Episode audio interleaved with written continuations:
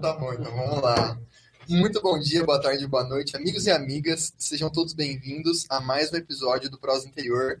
Agora na sua versão 2.0, eu diria que 2 que nós estamos melhorando cada vez mais. Né? O Murilo fala a verdade. É, eu acho que estamos, Leonardo. Então, né? Então, tirando essas, essas... Os imprevistos. É, não, mas aí faz parte, pô. Está começando a nossa oitava edição do programa. E para quem não sabe, esse é um podcast de muita conversa boa. É, só para lembrar vocês, as nossas lives estão sendo feitas agora no YouTube, como vocês podem ver aí, quem está assistindo a gente. Mas elas ficarão salvas também no YouTube, no Spotify e no Anchor. E lembrando vocês de seguir a gente no interior, no nosso Instagram e agora também no nosso Twitter. Legal? Então se inscreve lá, compartilha com todo mundo. Eu sou o Léo e ao meu lado está o Murilinho. Bom dia. Silva. E hoje nós temos a honra de receber aqui dos melhores papos, né, Leonardo, com a gente. Com certeza. Infelizmente a gente perdeu, né? A vereadora Mirella. E aí, Mirella, tudo bem? Olá, tudo bem? A, a gente pede de antemão desculpa, né? Por, por duas vezes, que é- tem uma galera aí. é até legal que tem uma galera cobrando a gente, "Ah, não tá funcionando, tá funcionando, tá funcionando. A gente tava com um probleminha técnico. E também a gente pede desculpa pelo bate-papo fantástico que a gente perdeu da, em dezembro, né? Foi Foi desenho. dezembro do ano passado, que foi, foi difícil pra nós, viu? Doeu. Eu imagino. Doeu pra É, mas faz parte, né? Quando a gente depende assim de tecnologia, não é sempre que a gente tem o retorno, né? Exatamente. Mas de qualquer maneira, foi um prazer conceder a entrevista para vocês. De lá para cá, muita coisa mudou, muita coisa aconteceu. E acho que agora só enriquece mais ainda a nossa conversa, né? Com certeza. Olha só que, que sincronia Que sincronia. da hora. É, antes da gente começar de verdade esse bate-papo, a gente precisa agradecer os nossos apoiadores. Inclusive, vamos começar aqui, ó. Pastelaria Mariana, dá uma olhada. Estamos sendo muito bem animados, fala aí. Então, então, a gente ganhou mais uma mimosinha, ficou sabendo que a Mirella ia vir e falou, não, eu quero aparecer lá. Ah, muito bom. E aí mandou salgadinho pra nós. Inclusive, a gente se esforçou para não comer tudo para aparecer que tem aqui, porque é verdade, tinha salgados aqui, né? Você quer dar o recado aí da Pastelaria Mariana, cara? Cara, a gente vai dar um recadinho aqui que é um pouquinho diferente, eu vou precisar pegar, tá? Um segundinho só. Então, enquanto isso, eu vou falar aqui, ó. Galera, a gente fez agora nossas canequinhas do Prosa Anterior. Dá uma olhada que coisa bonita. Tem a capivarinha que hoje foi batizada como Prozinha. Prozinha. A nossa Prozinha tá ali, ó. Olha só que bonitinha. É, esse aqui foi a arte do Gabriel, lá do Flor de Lótus Personalizados. Então, se você curtir, tiver a ideia de, enfim, para sua empresa, você quer botar o logo na sua caneca, só dá um alô para ele. Então, Gabriel, muito obrigado aí pela força. Ficou muito da hora. Ficou mais a nossa carinha ainda. E agora acho que você já tá preparado, né? Sim, cara? a Pastelaria Mariana, ela deixou um recado novo aqui pra nós, galera, que esses salgadinhos aqui que, que vocês estão vendo, principalmente este daqui, ó, belezinha? Esses pequenininhos que tem os congelados e os combinhos fritos lá na hora, né? Tem os combos de mini salgado que são produzidos há quase nove anos. Tem o combo 1, que são 50 mini salgados, mais um refri de 600 ml. E tem o combo 2, que são 100 mini salgados com uma coca litro também aí que, que vai de graça, assim como o refri de 600 ml. Então, combo 1 ou combo 2, depende da sua fome, 50 salgadinhos ou 100 salgadinhos. Para você conseguir é muito fácil, ó, no 3662-6605. Ou você manda um zap que deixa tudo mais fácil, que é o no 98230-0279, 98230-0279. Lembrando também que a Mariana está à frente do tempo e tem um site aí, galera, que é o mariana.byfood.com.br Mariana com dois N's ponto byfood.com.br Beleza. E aqui o resto dos nossos apoiadores, Neif Info Informática, tudo em assistência técnica e informática, Loja Eclipse, onde você encontra todas as tendências, Pastelaria Mariana, que já falou aqui, Gula Gelada, o melhor sorvete da região, Raquel Fursim Tatu, piercing tatu tem que ser de confiança, tem que ser com a Raquel Fursim, Amaral Clínica Odontológica, o seu, seu rosto pode ser a sua marca, Vera de Mor Artesanato, para deixar a sua vida mais bonita, Palácio dos Esportes, tudo em artigos esportivos, Podtech Podcast, onde os desenvolvedores se encontram, Bela Biju, feito à mão e com carinho, e Pão do Gui, pães artesanais e caseiros do jeitinho que você gosta. É isso. Vamos começar o bate-papo? Bora! Mirela, é, a gente teve uma, uma pausa aí entre as nossas conversas, é, mas já faz um tempinho que, que todo mundo sabia que você ia assumir o cargo de vereadora na cidade. E eu acho que a pergunta mais óbvia que a gente pode fazer no momento é o que, que mudou na sua vida agora que você é a vereadora. Que a gente conversou da última vez, você falou que tinha todos os planejamentos, cobranças, mas e aí, agora você está sentindo na pele o que, que é ser vereador numa cidade como Bariri, por exemplo? Sim. Ah, eu até comentei com o Leonardo antes. As, nós tivemos duas sessões, né? Tivemos uma sessão extraordinária há um tempinho atrás, acho que dia 20, se eu não me engano, de, de janeiro. E ontem nós tivemos a sessão ordinária. Eu digo que o que aumentou para mim foi a responsabilidade, o trabalho, né? Eu estou bastante inteirada, tô, estou me inteirando ainda mais, né, dos trabalhos da Câmara, porque ali é um trabalho bastante é, burocrático, digamos assim. Você tem que aprender na raça ali, dia a dia, antes da casa, e é, é muito interessante, muito enriquecedor. Né? Antigamente, na escola, a gente tinha uma matéria que chamava Moral e Cívica, que hoje em dia não, não existe mais, mas acho que é bem, seria bem interessante, porque algumas tradições têm que ser mantidas, né? E a Câmara é toda assim, tem todo um passo a passo, você tem que seguir as normas regimentais, você não pode fazer o que você quer, falar na hora que você quer. Então, assim, é, tá sendo uma experiência muito bacana para mim, né? Poder ouvir os, os munícipes, poder ser essa voz aqui dentro, eu recebo muito apoio das pessoas por onde eu passo, por onde é, eu vou, seja um supermercado, seja andando na rua, ou até no posto de, de saúde onde eu trabalho, então as pessoas me procuram bastante. E eu acho que essa questão de eu ser uma funcionária pública, de eu ser uma moradora dos altos da cidade, facilita bastante, porque as pessoas têm acesso a mim né? E é um acesso diário, normal, porque a minha vida não mudou nesse ponto, né? É, eu continuo fazendo minhas coisas, meu, tendo meu trabalho, atendo as pessoas da, na, na medida que eu posso. E só que assim, o trabalho aumentou bastante, né? Eu faço parte da comissão, sou presidente, aliás, da comissão de educação, saúde e assistência social, né? Da comissão permanente para tratar dos assuntos pertinentes a essas pastas é uma coisa que né, irá me ocupar bastante. Ontem também fui nomeada como procuradora especial da mulher aqui Nossa. do município de, de Bariri. Parabéns. E, muito obrigada. E é uma responsabilidade a mais, né? A cada comissão, a cada cargo, digamos assim, que, que eu vá ocupando, são responsabilidades a mais que vão ocupar um pouco mais do meu tempo, mas que também me dão ferramentas para poder trabalhar um pouco melhor. Sim. É, você levantou uma, uma bola que eu quero aproveitar para ver se eu aprendo mais sobre isso, que dessa comissão que você agora foi eleita, posso dizer eleita, é isso? Sim. Com, ou chamada a fazer parte, né? É, nós temos uma novidade aqui em Bari, que é a Casa da Mulher. Uhum. Né?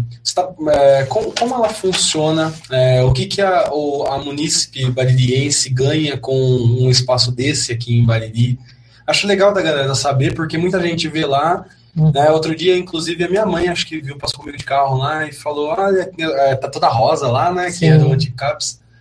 E que, ah, o que, que aconteceu aqui e tal? Falei, ah, é a casa da mulher tal, mas como é o funcionamento em prática disso? E acho que, só para complementar a pergunta dele, qual, qual que é o seu papel dentro, dentro disso também? Sim. A Casa da Mulher, primeiramente, ela foi feita para uh, dentro da pasta da saúde, na realidade, né? Como se fosse uma unidade de saúde agora está sendo estudada uh, para ela fazer parte da, do social, porque ela é uma casa muito mais social do que saúde. Obviamente que acredito que deva ter é, tratamento de saúde também especializado para mulher nessa casa, como o Papa Nicolau, é, acompanhamento das gestantes, né? Toda a idade da, da mulher. E, porém, ela tem uma pegada também social das mulheres que sofrem maus tratos, que estão em uma vulnerabilidade social, né? E, e vai ser de suma importância. Ela não foi muito bem estruturada na sua composição. Então, agora ela está sendo remodelada, passando para a pasta do social, para ver exatamente quais serão os trabalhos fornecidos por eles. Uh, se for mais ou menos aos moldes da Casa Rosa de Jaú, elas acolhem pessoas desde mulheres que estejam em situação de rua, dado, né, da, da questão da mulher. Então, assim, é uma casa que engloba bastante coisa. Então, tem que ter psicólogo, é, é, acompanhamento jurídico, né. Eu não sei como vai funcionar em Bariri. Muitas dessas casas funcionam com voluntários, né, com voluntariado, para poder apoiar realmente essas mulheres. E, e o meu papel enquanto procura, uh, eu ainda não tive oportunidade de conversar com o delegado da cidade, mas até o que me foi passado pela Maria Pia, que esse é um projeto que ela tinha encabeçado junto com o Evandro Foliene, que era o vereador da época. Na verdade, é um projeto dele, que ela estava como vice-prefeita, mas a ideologia do projeto vinha. É, ela tinha me falado que seria um, um apoio para a mulher que sofre violência. Eu vou ter oportunidade de estar tá abrindo o plenário da Câmara para fazer palestras, capacitações, é, treinamentos, enfim, o que eu puder fazer para poder as mulheres em situação delicada, né? Por exemplo, de mulheres de rua, acolher elas fisicamente, por exemplo, nessa casa, não sei se nessa casa ou em qualquer outro lugar, é, receber mulheres para que elas tenham um tempo determinado sobre um teto, por exemplo. Sim. Então, não sei se Bariri tem esse espaço, mas deveria ter.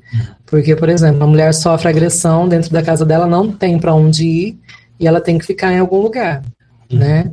Então, nesse período até de readequação, de ver se ela tem algum familiar, alguma coisa, ela tem que ter um, um espaço para ela ficar. Então, não sei se realmente é, Bariri comporta, mas deveria ter. Entendi. Qual, qual é o lance? Não, eu só precisava baixar um pouquinho. Não sei o de vocês, tá bom o retorno? Tá muito alto? Tá, meu, meu tá ótimo. O eu tá... preciso baixar o meu um pouco. Um? Por favor, é. Ei, ei, ei, ei, ei. Ei, ei, pode abaixar mais, pode abaixar mais. Ei, ei, oi. Pode puxar o mic mais perto, sim, pra vocês falarem. Legal, legal. Beleza. Tá não é que tava... Você tá me ouvindo bem? Pode, não, pode abaixar mais. Mano, eu tô achando... o 1 um é o meu, Léo. É mesmo? É. Deve ser o 2 ou 3. Abaixa vai, então, vai falando. Abaixa. É esse aí, esse aí. Pode voltar? Volta, não, volta, volta, volta, volta, volta, volta. Vai voltando, vai voltando, vai voltando. Pode voltar, pode voltar. Ei, ei, ei, mais um pouquinho. Pode mais, pode mais. Pode Voltei mais. pro lugar que tava, gente. Não, não, não, não. Pode mais um pouquinho, mais um... Aí tá bom. Não, volta um pouquinho, volta um pouquinho. Aí, aí, show.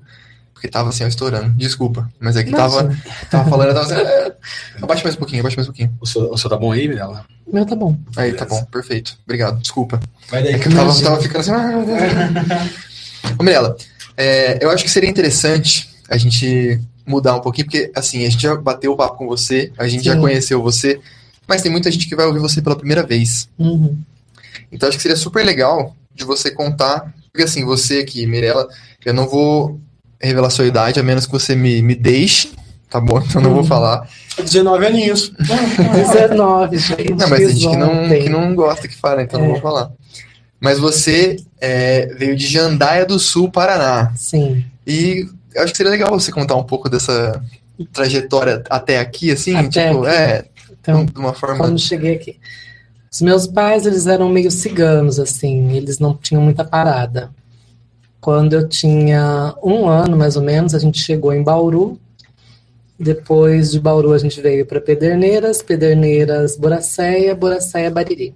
Aí cheguei em Bariri com quatro anos de idade.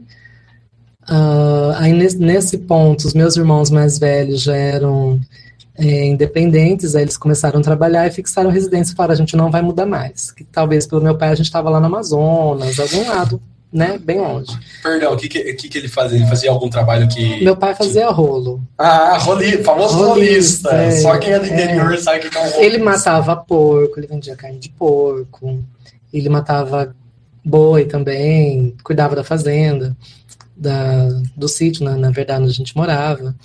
Tipo caseiro, assim, de sítio, né? Uhum. E... Só que assim, ele vivia mudando, não, não queria ficar parado em lugar nenhum.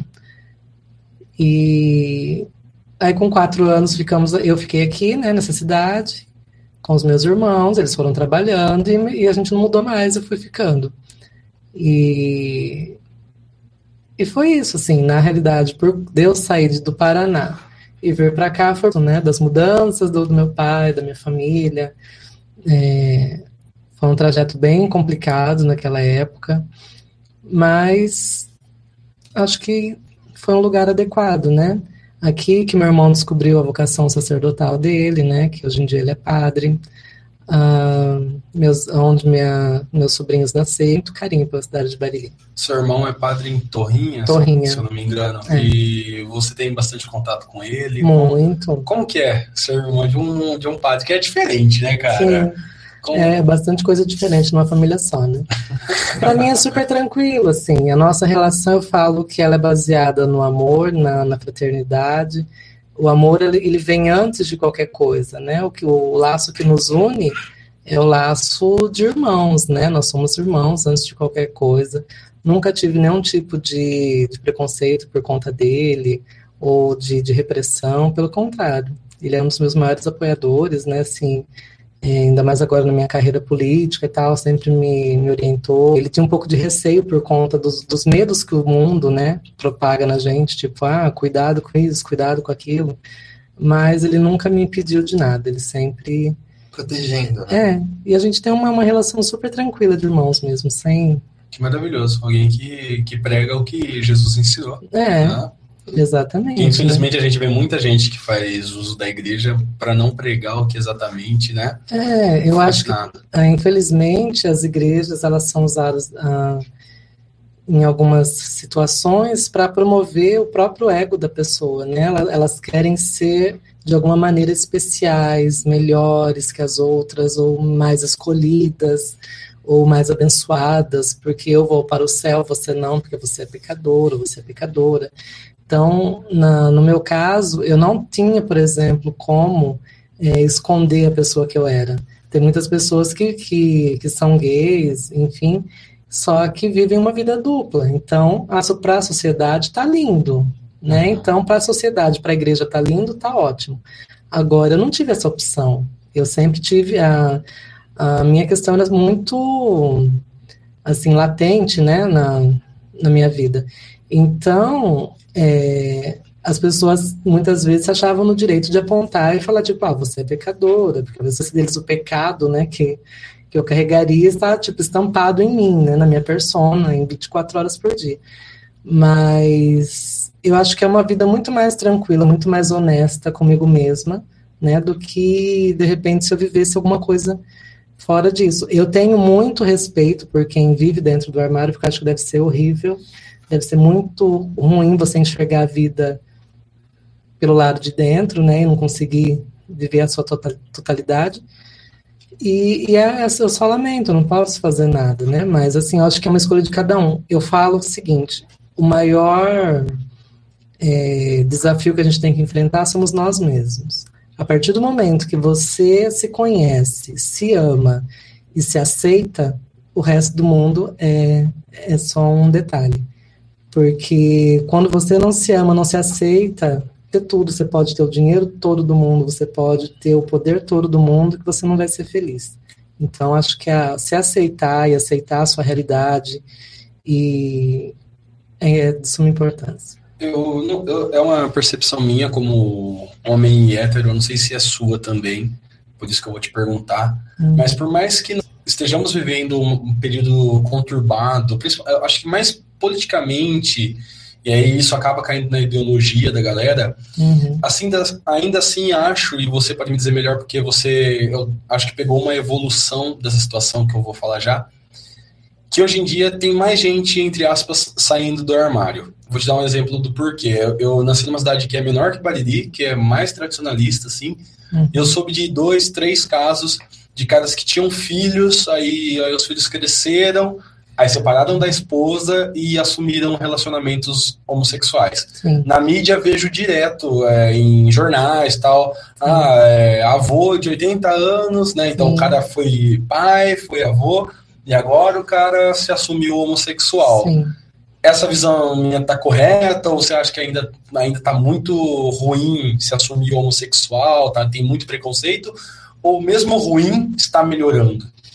Não, não, é, está melhorando a passinhos de formiga, mas está melhorando. Falar para você que o preconceito não existe seria uma grande hipocrisia. Existe ainda e muito. Porém, é, devagarzinho nós vamos conquistando os lugares, né? É, você veria em qualquer lugar uma, uma transexual sendo uma representante do legislativo, por exemplo.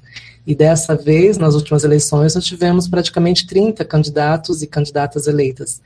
E isso foi de uma importância muito grande, porque se você joga no Google é, a palavra transexual ou travesti, vai aparecer 90% da, da, da, pesquisa vai ser um assassinato, que alguma menina foi assassinada, assassinada, ou envolvimento de prostituição, drogas, algum termo pejorativo.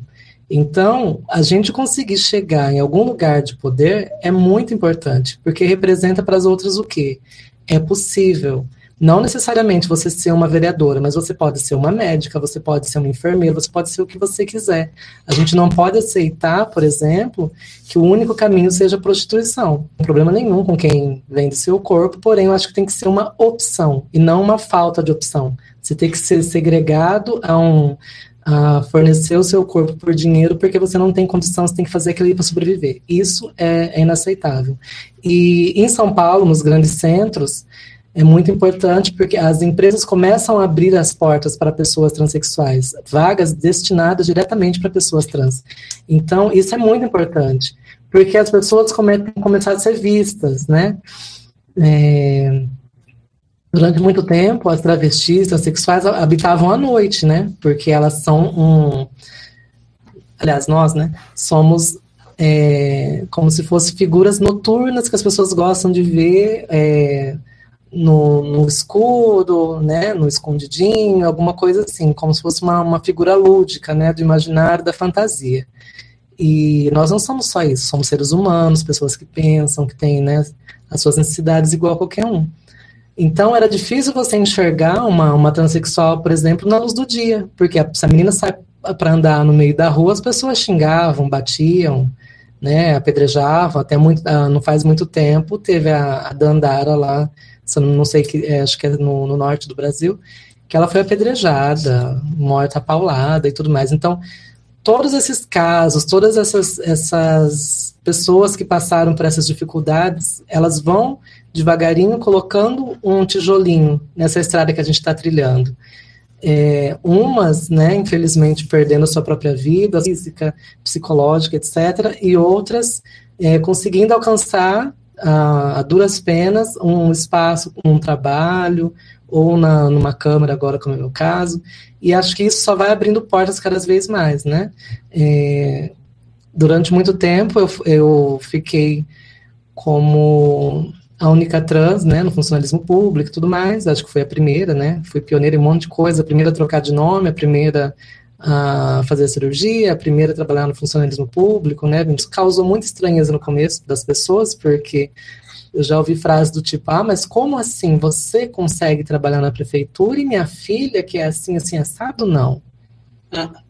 E hoje em dia, é, essas pessoas, né, acabaram sendo minhas amigas e tudo mais, assim. É, mas são tipo de absurdo que você tem que ouvir, entendeu? E tipo, as pessoas colocam todo mundo numa, numa cadeia de. numa escala de valores, né? Você é isso, você tá lá embaixo. Você é aquilo, você tá lá em cima. Você tem sobrenome, você tá lá em cima. Você não tem, ah, você tá lá embaixo de novo. Então, assim, as pessoas elas acabam valendo muito o que elas têm ou o que elas são, do, do que realmente é a essência de cada um, né? E hoje em dia, se você for ver, eu pelo que eu saiba, eu posso estar enganado, mas tenho acho pelo menos umas três meninas trans que trabalham na, na prefeitura, né, em, em, determinar, em outras áreas. E isso é muito interessante, né, e assim, Bariri, por exemplo, é uma cidade que, na época em que eu procurava emprego, era muito mais difícil, né, porque eu tinha a documentação trocada, meu nome era um, eu era outra pessoa e tudo mais. Então era muito difícil. Mesmo quando eu morei em São Paulo, que era uma cidade maior, só que isso tinha seus 15 anos atrás, ainda tudo estava em evolução, não tinha essa abertura que tem hoje, né, das empresas. Eu fazia entrevistas, as pessoas gostavam do visual, gostavam da conversa, gostavam de tudo, mas via documentação, não, nada. Então, assim, foi um período muito difícil, eu senti isso na pele. E, então, assim, o serviço público acaba sendo uma opção mais segura, né? Onde a gente ah, não pode escutar, não, você não vai trabalhar aqui, porque a lei nos garante que qualquer um que passa num concurso público possa trabalhar. Então, é, para mim e para essas meninas também está sendo bastante importante, mas seria muito mais importante que as empresas, as lojas, o pessoal da cidade começasse a olhar com outros olhos para essas pessoas e vissem o potencial que elas têm, né, enquanto profissionais, enquanto pessoas, como seres humanos, independente de qualquer coisa. Com certeza. É, Mirella, você até usou esse termo, eu ia perguntar. O termo travesti, você vê Hum. como um, um termo pejorativo? Você acha que é um termo que deve ser deletado do vocabulário das pessoas, principalmente as que estão fora do, assim, do, desse assunto, que não conhecem, que talvez usem de uma forma é, ignorante? Que, que você... Não, na verdade, o termo travesti ele foi muito estigmatizado pela própria sociedade, né, como alguma coisa ruim. É, algumas meninas que não querem fazer a transição do sexo, etc., elas mesmas se definem como travesti, porque a palavra travesti é vestir-se ao contrário, né? A pessoa pode, é, você pode colocar uma roupa de mulher, por exemplo, num carnaval, você vai estar travestido, nem por isso você é uma pessoa travesti. Então, é, na, na legenda LGBT, o T representa tanto transexuais como travestis. E, e é assim, é, às vezes as pessoas falam, né? É tanta letra, tanta coisa que assim, são definições diferentes, né? De diversos seres humanos. Então, assim, é difícil você enquadrar todo mundo.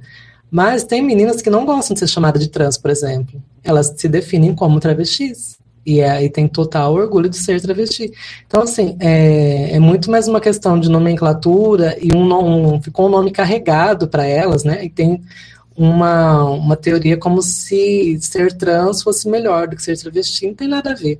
A única questão é que é mais segmentado que as transexuais, né, geralmente, são aquelas que fazem a, a mudança de sexo, que se identificam como trans, como mulheres e tudo mais.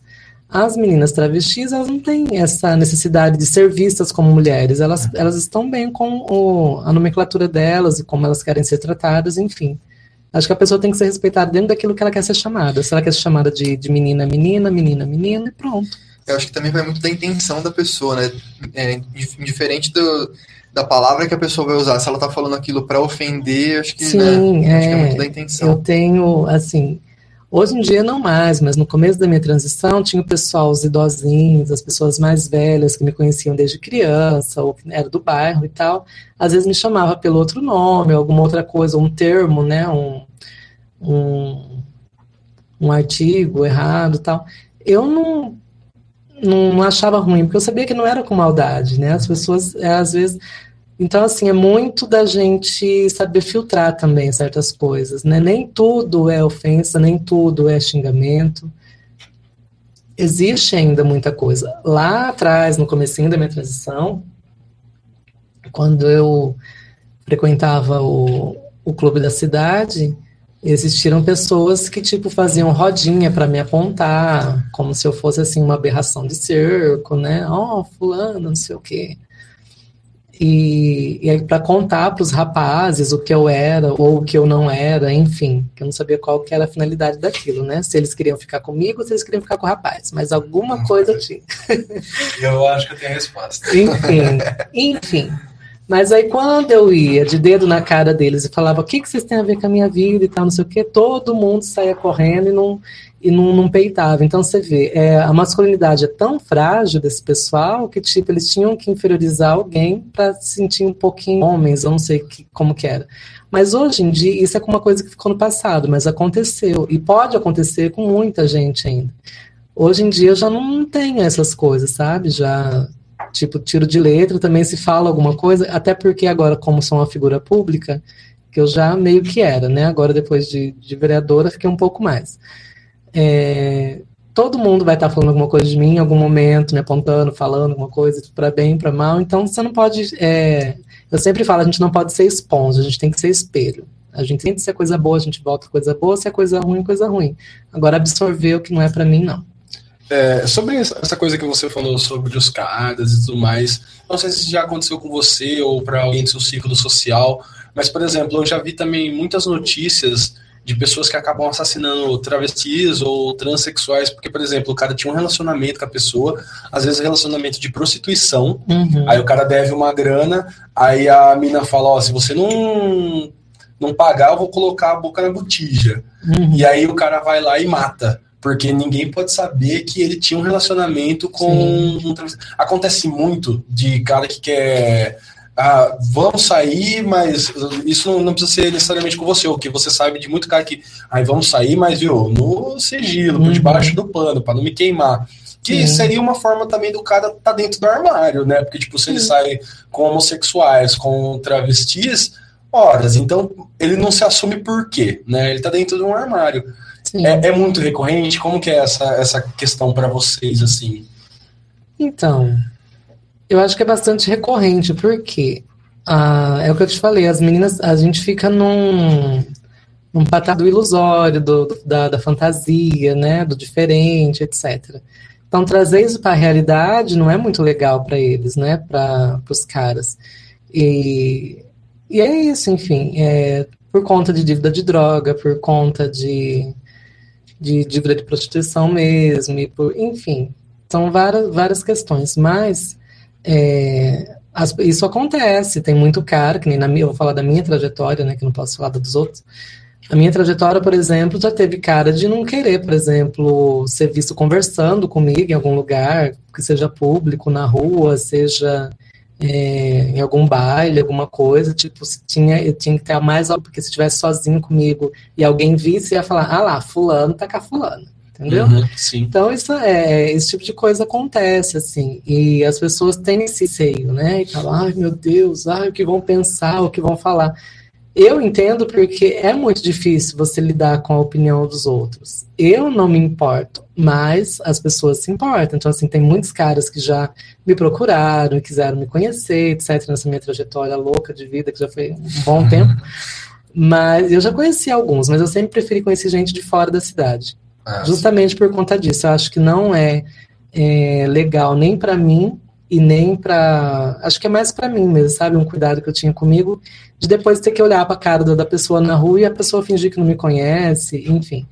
E coisas desse tipo. Então, não é legal. Mas, assim, acontece muito. Muitas pessoas procuram, muitas pessoas é, né, que são casados ou que têm namoro, enfim. Mas eu sempre procuro respeitar né, o espaço de cada um, os limites de cada um. E, e com o tempo eu fui aprendendo a peneirar melhor e tipo, se for para eu ter alguma coisa mais casual com alguém de fora daqui, porque é, eu não acho que seja justo. Eu acho que ainda mais depois da minha cirurgia, depois que eu fiquei mais tranquila com tudo, né? O mínimo que eu mereço é um jantar, é, né? Sair igual qualquer pessoa, Sim. né? É, é muito complicada essa situação. Porém, hoje em dia estou super tranquila, estou, como que se diz, mais confortável comigo mesma. Então, para mim, se tem bem, se não tem, amém. Eu não estou tendo tempo para nada, então tá ótimo. Ótimo. Entendi, entendi bem a, a sua visão sobre a, a situação. Sim, é, É, mas eu imagino assim, você é uma pessoa que, claramente falando, você é muito dona de si. Né? É, mas eu garanto que isso deve ser muito chato na cabeça de uma, de uma pessoa que está passando pelo processo de transexualização. E aí o carinha, tá- sei lá, às vezes o cara e ela tá se amando, sim. e aí o cara fala, meu, mas não conversa comigo na rua. Nossa, É. deve ser.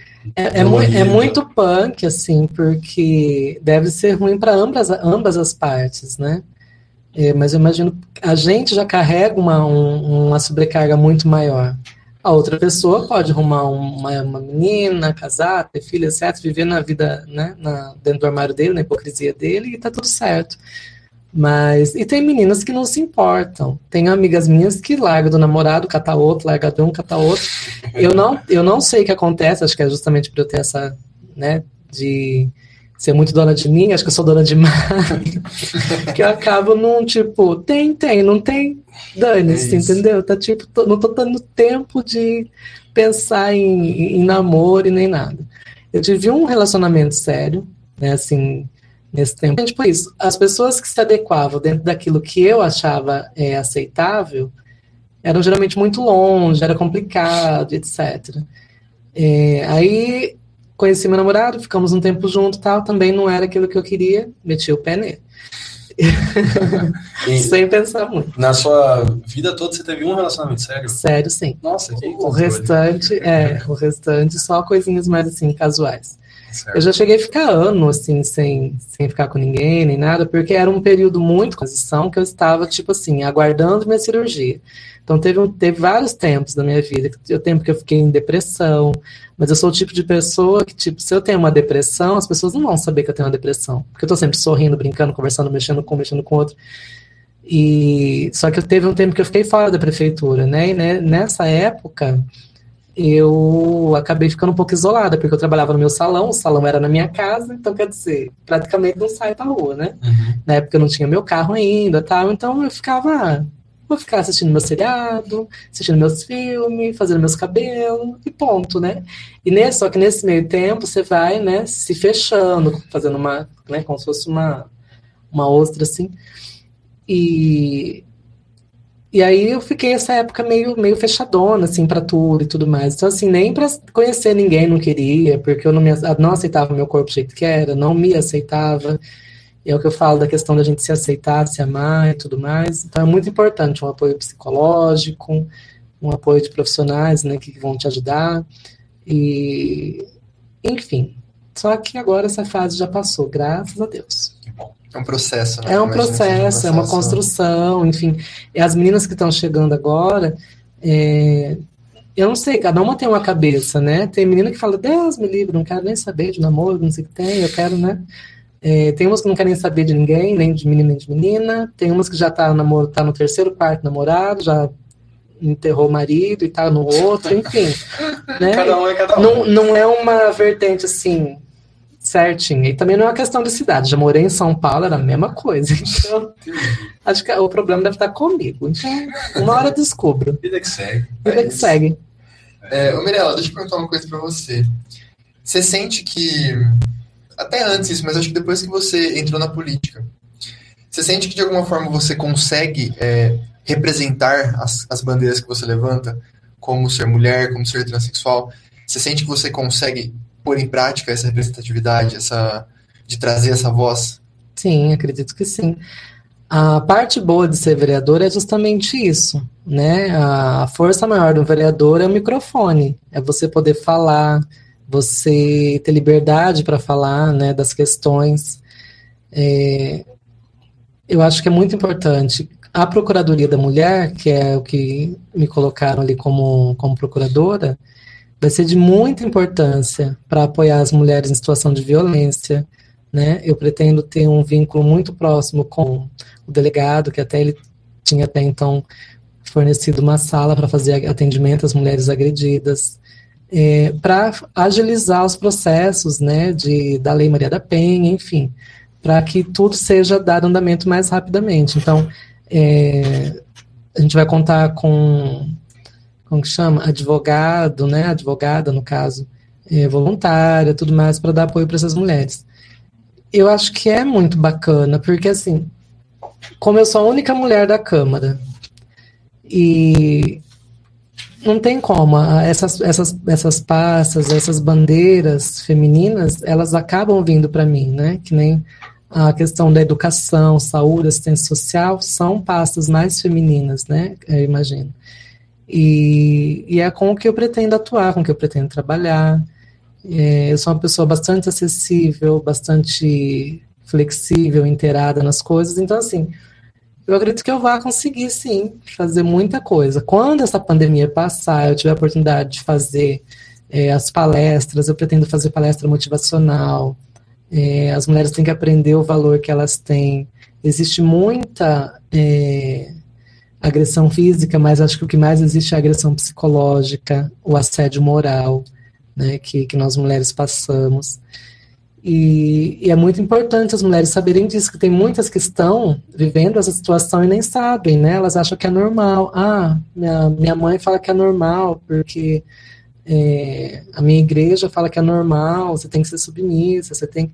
Agora, eu acho que as mulheres devem sim descobrir o poder, o potencial que elas têm, que muitas acabam perdendo por conta da, do sofrimento da vida, da da falta, né, muitas vezes de recurso, de apoio, de ah, tem um monte de gente que tem problema e acaba não falando, porque a pessoa é julgada, até a mulher que ela é, é estuprada, muita gente quer colocar a culpa nela. Ah, mas olha a saia que ela usa. Dá-se um jeito Olha o tamanho botar, do, né? dos shorts que ela tava. Entendeu? Então, é, são questões ainda que a sociedade ainda é muito machista. E eu falo a questão do machismo não é com como um termo pejorativo, mas porque assim a, a cultura brasileira ela é criada nesse sentido. O menino não pode chorar, o menino não pode usar rosa, o menino não pode brincar de boneca, o menino isso não tem nada a ver, né? As pessoas têm que ser livres, né? A criança é um ser em informação, ele tem que é, brincar com o que ele achar que deve, isso não vai mudar, né? Em nada. Meu pai minha mãe nunca me deram uma boneca para brincar, nem nada, mas eu roubava as, as bonecas de milho lá da, da roça e fazia de boneca.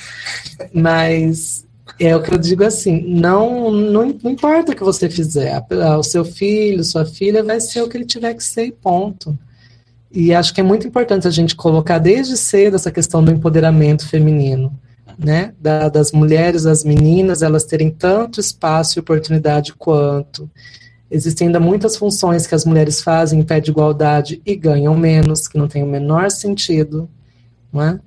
Então, é, eu acho que quando a gente conseguir levantar esses assuntos e fazer com que as mulheres entendam realmente o seu real valor na sociedade, a gente vai ter uma cidade muito melhor daqui a um tempo. Eu espero que na Câmara Municipal também tenham outras mulheres, que um dia a gente chega a ser a maioria na, na Câmara, que acho que só tem a agregar. Tomara que sim. Também. E, e quando a gente fala sobre empoderamento feminino, é, você é uma pessoa super empoderada. E como foi para você essa trajetória de transformação? Acho que isso é, ba é bastante interessante, porque inclusive eu sei que tem gente assistindo que está passando por, por esse processo Uhum. de transformação. Como foi você? Como você se via? Tem uma frase, eu não quero falar essa frase, que tem uma frase que você falou para nós que nos tocou tanto. Será que vai sair de novo, Leonardo, aqui? Não, vamos- não vamos nem dar spoiler É. pra ser natural, entendeu? Mas como, como, como que foi para você infância, adolescência, né? Depois de todos os seus estudos, que você é uma pessoa super intelectual, culta, que você estudou diversas áreas diferentes, Sim. né? Nós, ah, acho que a gente tratou pouco hoje sobre a sua questão pessoal, que é uma questão muito empoderada e com certeza pode influenciar muita pessoa. Isso que eu queria que a galera es- escutasse a sua trajetória, porque para falar assim, pô, eu, eu posso também, eu consigo. Sim. Eu eu sempre morei lá nos altos da cidade, né? Ali na perto da igreja Santa Luzia, perto da feira ali. A gente mudou ainda quando o bairro estava em pedregulho ainda, né? A rua. E eu tinha meus oito anos de idade. Eu sempre fui uma, ah, uma criança, né? Eu sempre fui uma criança muito feminina né? Eu lembro que eu fui uma consulta médica com a minha mãe, eu fui tratar a minha e o, o Dr. Pio, um abraço, Dr. Pio, Sensacional, doutor. que é um, um amor de pessoa, um médico esplêndido. Ele falou assim, mãe, o seu filho é muito feminina. Seu filho é muito feminina. Aí minha mãe falou, mas como assim? Né? Que? Isso era os anos 80, né? Eu nasci em 81, devia estar lá com os. devia ser 89, por aí. E minha mãe é uma, uma pessoa de muita sabedoria, mas sabedoria, sim, de vivência, né? Ela nunca foi, frequentou a escola nem nada, mas minha mãe sempre foi muito esperta, né? Muito inteligente. Ela me levou num ginecologista, o médico me avaliou por fora, estava tudo certo, porque o problema, na verdade, era, né, da, da minha cabeça, não era um problema, na verdade, era, né, como eu era. E na época não era um assunto discutido, né? As pessoas tinham como que as transexuais ou travestis, enfim, eram pessoas que não tinham vergonha na cara, que queriam se prostituir, que eram promíscuas, enfim. Eu fui crescendo, né? A sociedade foi falando que eu era gay, porque eu sempre fui muito menina mesmo. E a sociedade foi falando que eu era gay, que eu era gay, então eu falei, ah, ok, então provavelmente sou gay, né? Se tá todo mundo falando, deve ser. Aí Comprou ideia. é, eu sou super de boa. Aí eu comecei a frequentar os lugares com os meus amigos, né? Tudo mais. Aí era, era muito engraçado, porque os meninos queriam encontrar em mim outro homem. E eles encontravam uma menina. Eles falavam, mas eu não quero ficar com uma menina, eu quero ficar com outro homem. Eu falei, mas eu não sou homem. Aí começou a ter um, um choque assim em mim, porque eu cheguei a um ponto que eu falei, pronto, não sou nada, né? Eu não sou menino, não sou menina, não sou gay. Falei, pronto, não sou nada. E até então, na época, a referência de transexuais ou travestis que tinha, nem tinha o termo transexual, era mais travestis, eram as, as meninas que ficavam fazendo ponto à noite e tal, andando, né, seminuas pra rua e tudo mais. Eu falava, mas também não, não, é isso que eu sou. Nada contra as meninas, mas eu digo assim, também não é isso que eu sou, não é essa a minha essência. Eu falei, não é isso que eu quero pra minha vida.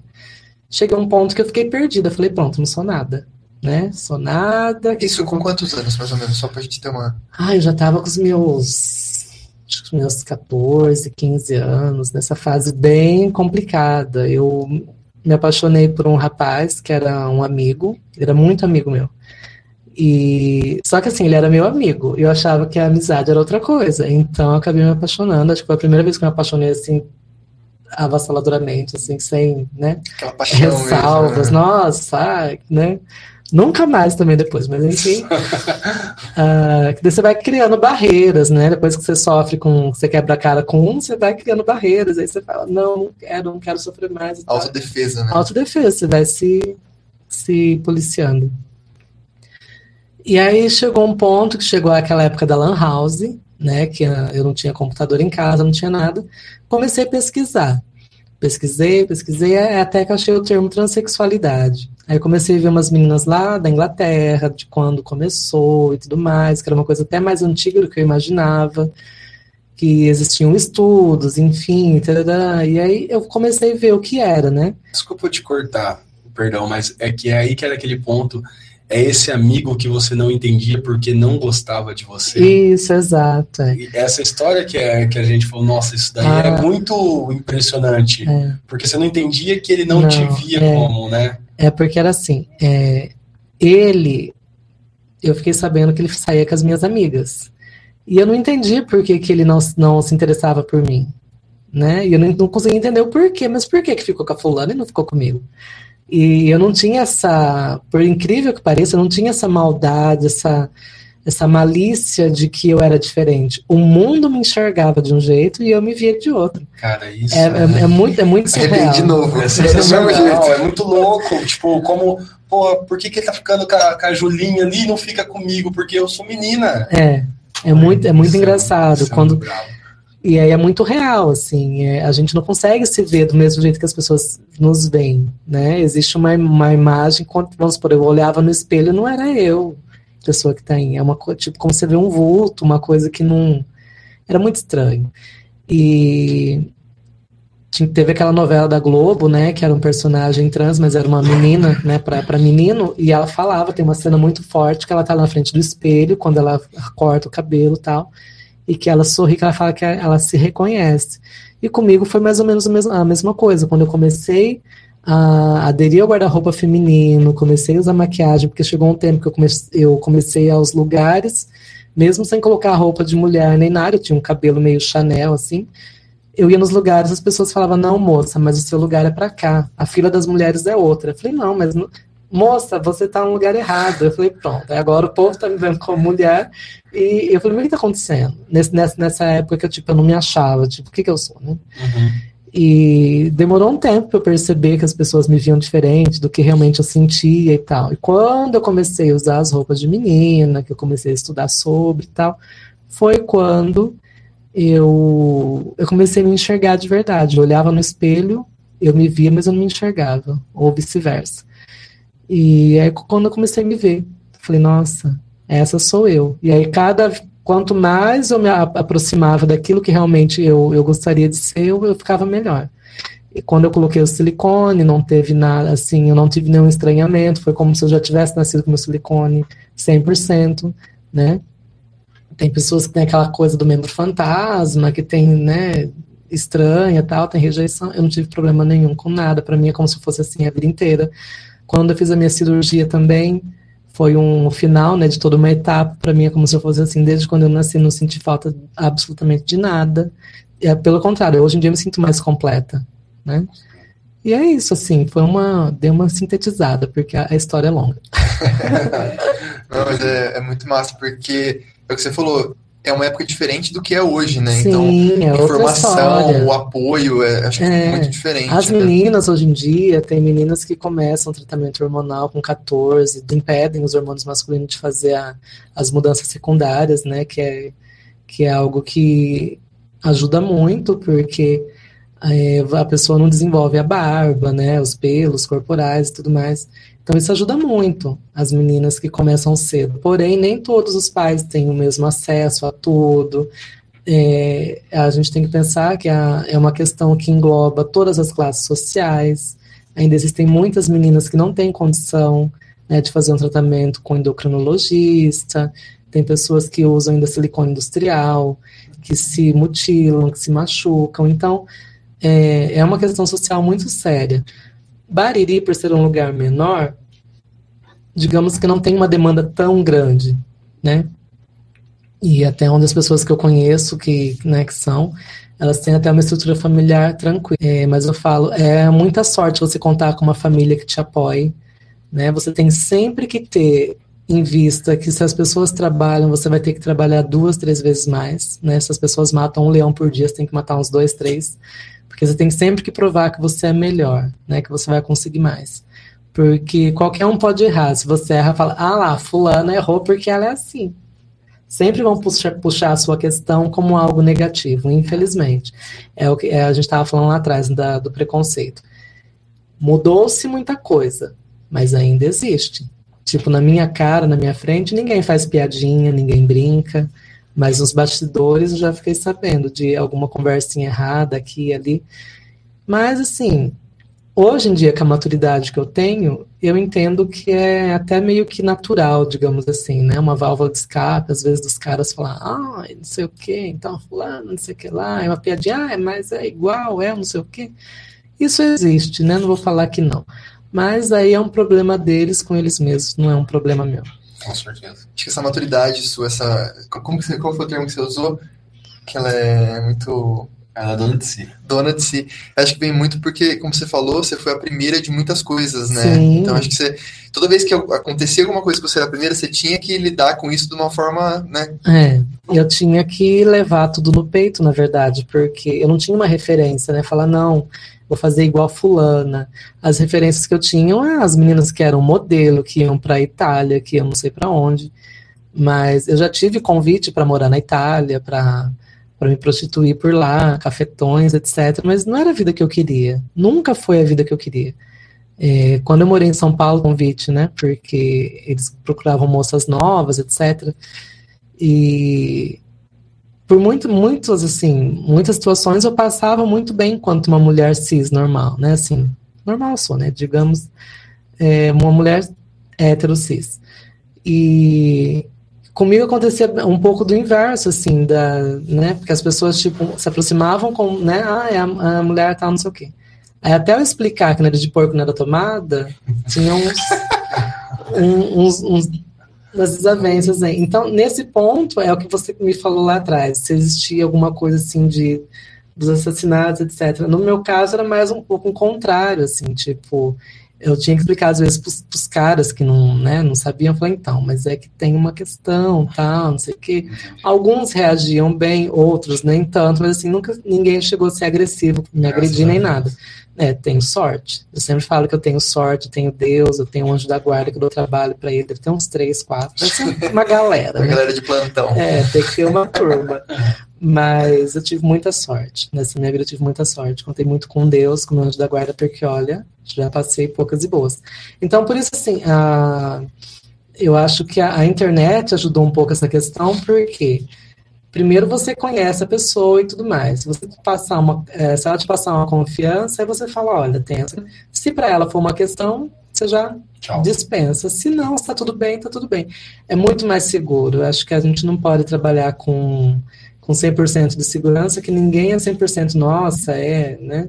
Eu nunca me achei 100% passável. Eu digo assim das minhas as situações que eu já vivi, né? Uhum. Em, em vários lugares. Mas é isso. É isso. É, Pode falar. Desculpa aí, cara, não quero pegar você. vontade. Não, eu ia perguntar, na verdade, o que Mirella, na sua casinha ali, ó, quando tá de boa, Hum, nos poucos momentos que tem tempo de sobra, que nem você falou, o que, que Mirella gosta de fazer? Eu gosto de jardinagem. A louca das plantas? A louca das plantas. Eu amo orquídea, amo rosa do deserto. Quem quiser me presentear pode mandar, que eu gosto. Caixa postal. Caixa postal. ah, que mais? Eu assisto muito seriado. assisto- Eu gosto muito de ficar sozinha. De vez em quando eu tenho necessidade de ficar sozinha. Eu sabe, entendo, eu sou essa tipo, pessoa também. É, então. De vez em quando eu quero ficar só com os meus pensamentos, esquecer do mundo, esquecer de tudo e ficar de buenas. É, eu gosto de pintar também, né? Eu, eu sou formada em artes, eu sou formada em design. É, Que tipo de pintura? eu faço pintura em geral, assim, eu faço abstrato, Que der na cabeça natureza morta. Eu vou, vou me arriscando. Na verdade, na faculdade eu não tive nenhum curso específico de pintura em tela, né? Uma, são experimentações que eu faço. Mas eu gosto bastante, assim, desestressa, né? E é uma coisa bem gostosa de se fazer. Porém, não tenho tanto tempo, né? Então, assim, quando eu tenho um pouquinho de tempo, eu me dedico mais às, às minhas plantinhas, porque elas precisam, né? Que elas estão lá vivinhas. E ah, os quadros eu vou deixando para depois, o seriado, que é mais, é mais cômodo, que você tá na cama, você já assiste. E os quadros vão ficando para depois, para outra hora. Eu descobri que, pra quem tem pouco tempo, cactos. Cactos são uma solução É, que. agora eu tô atrás das pitaia. Tô. Pitaia. Pitaia. É aquela a- fruta aquela fruta do dragão lá. É, Ah, Eu, eu não gosto muito da fruta, mas ela é linda. É. É linda. E você, inclusive, por falta de tempo, mas é, você não terminou, mas até livro você tem aí, né?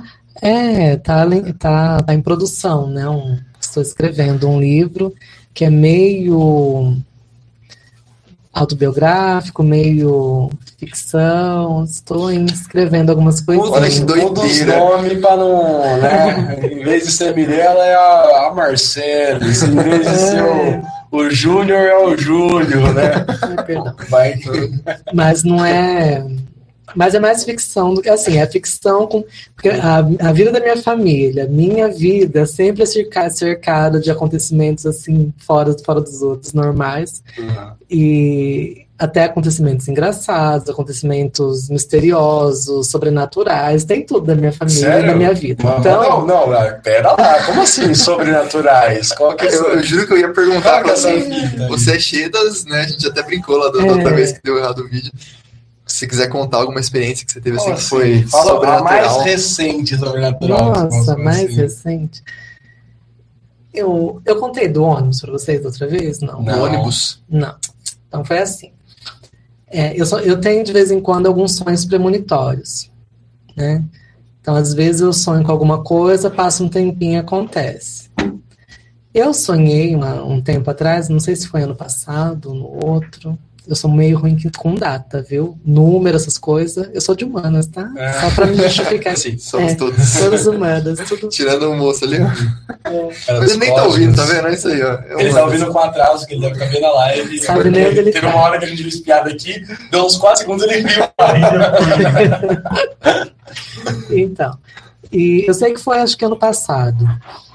É, eu somente com o menino sendo pego de bicicleta, um- ele estava com uma camiseta branca, e foi bem na esquina da minha casa, que o, o, o ônibus passou por cima da. Por cima dele, assim, com a bicicleta, tá? Eu vi muito sangue, eu Você vi gente cena, gritando. tipo- Eu sonhei com isso uma semana. Era uma quinta-feira. Eu coloquei meu, na- no histórico do meu Face, depois vocês podem procurar. Quem Dá tá prova. assistindo que tá lá. Eu falei, gente, cuidado com, com, com ônibus. Eu tive um sonho muito ruim com ônibus, com um acidente de ônibus. Uma semana depois, é, um menino sofreu um acidente na rua da minha casa, não na, na esquina da minha casa, mas na próxima, e um ônibus atropelou Nossa. ele de bicicleta, aquelas bicicletas motorizadas. Você contou em off pra nós ainda. Eu falei, foi na esquina da minha casa, no. Jardim Garotinho. Isso. Que ele perdeu a perna, não foi? Não, quase foi perdeu. Quase, Ele ah, quase, a perna dele ficou caceta. bastante assim machucado. Ele foi para Jaú, voltou para Bariri, aí ficou aguardando vaga. E o que, é engraçado é que assim, as coisas às vezes parecem que são bastante conectadas, né? A gente não sabe o porquê da vida.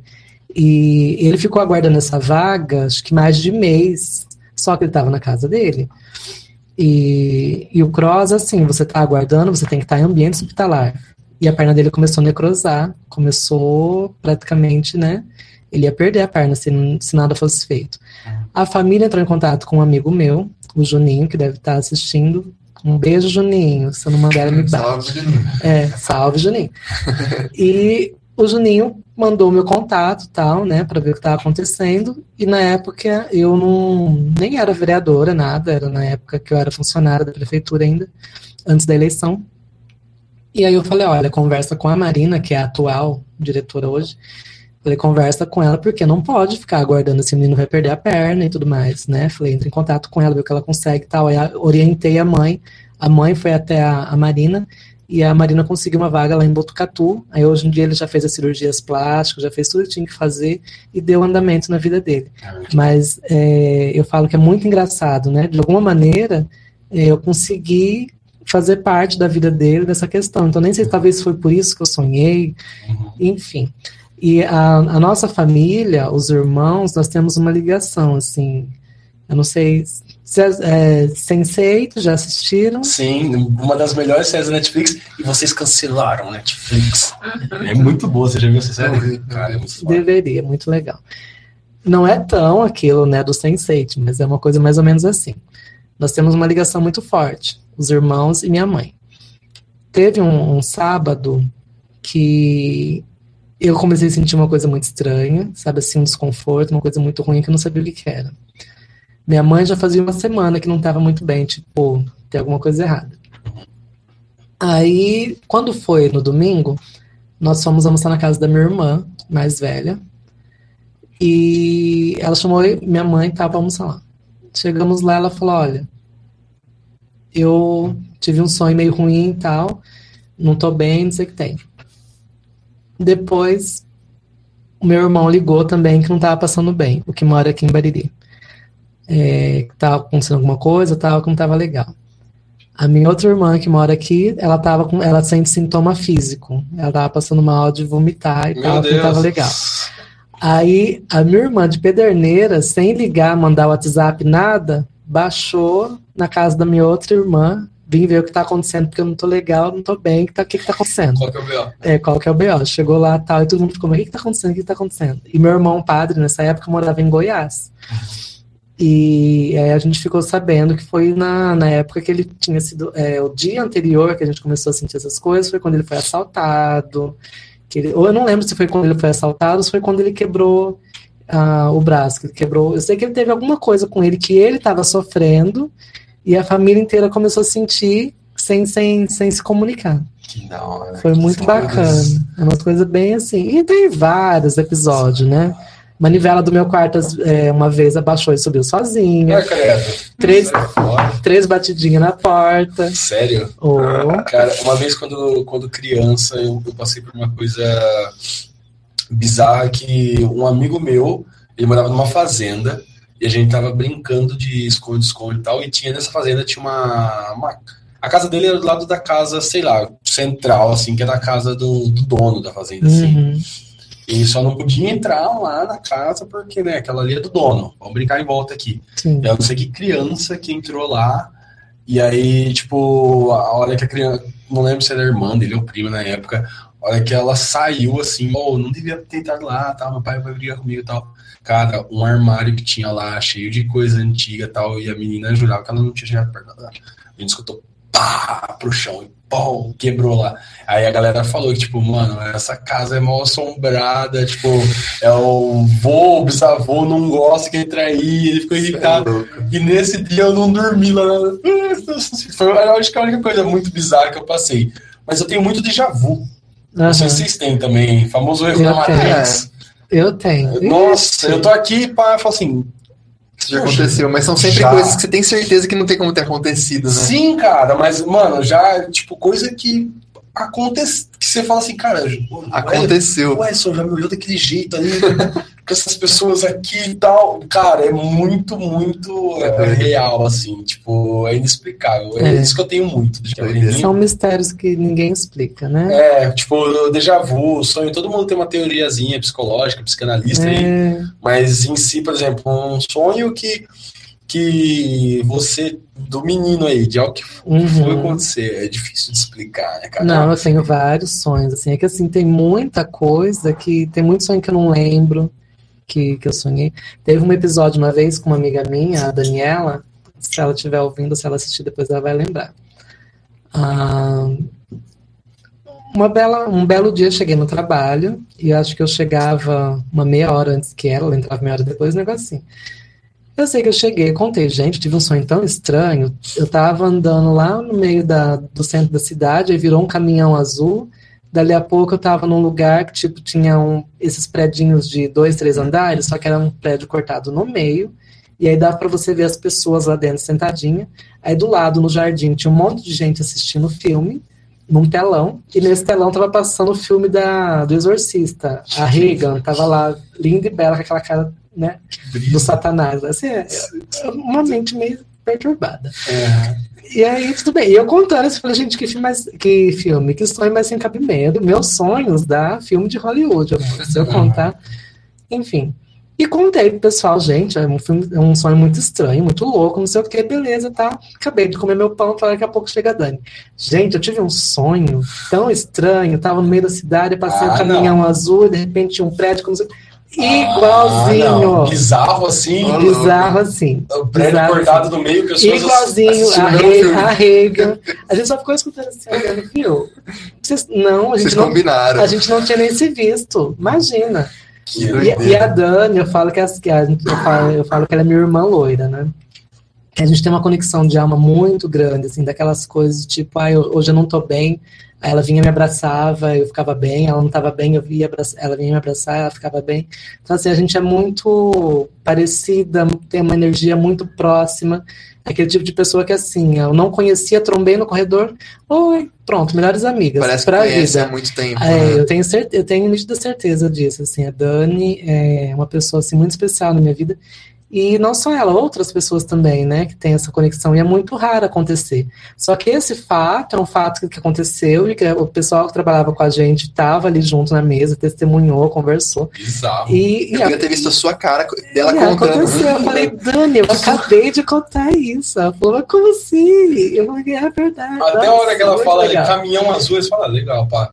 Aí tinha um prédio cortado, Cortado no meio. aí tava passando o filme, É. já fica, mano, Co- coisas assim? bastante específicas, né? Então eu falei, meu, o que, que que se passou? Então não sei se eu saí do meu sonho, entrei no sonho dela, fiz uma viagem astral, ou se ela saiu do dela, entrou no meu, ou se as duas se encontraram em algum foram no mesmo lugar, né? Sei, Vai saber. Bora ver um filme ali no prédio cortado no meio. É, Vai ter aquela praça lá que a galera tá vendo. muito Que doido, doideira, muito doido.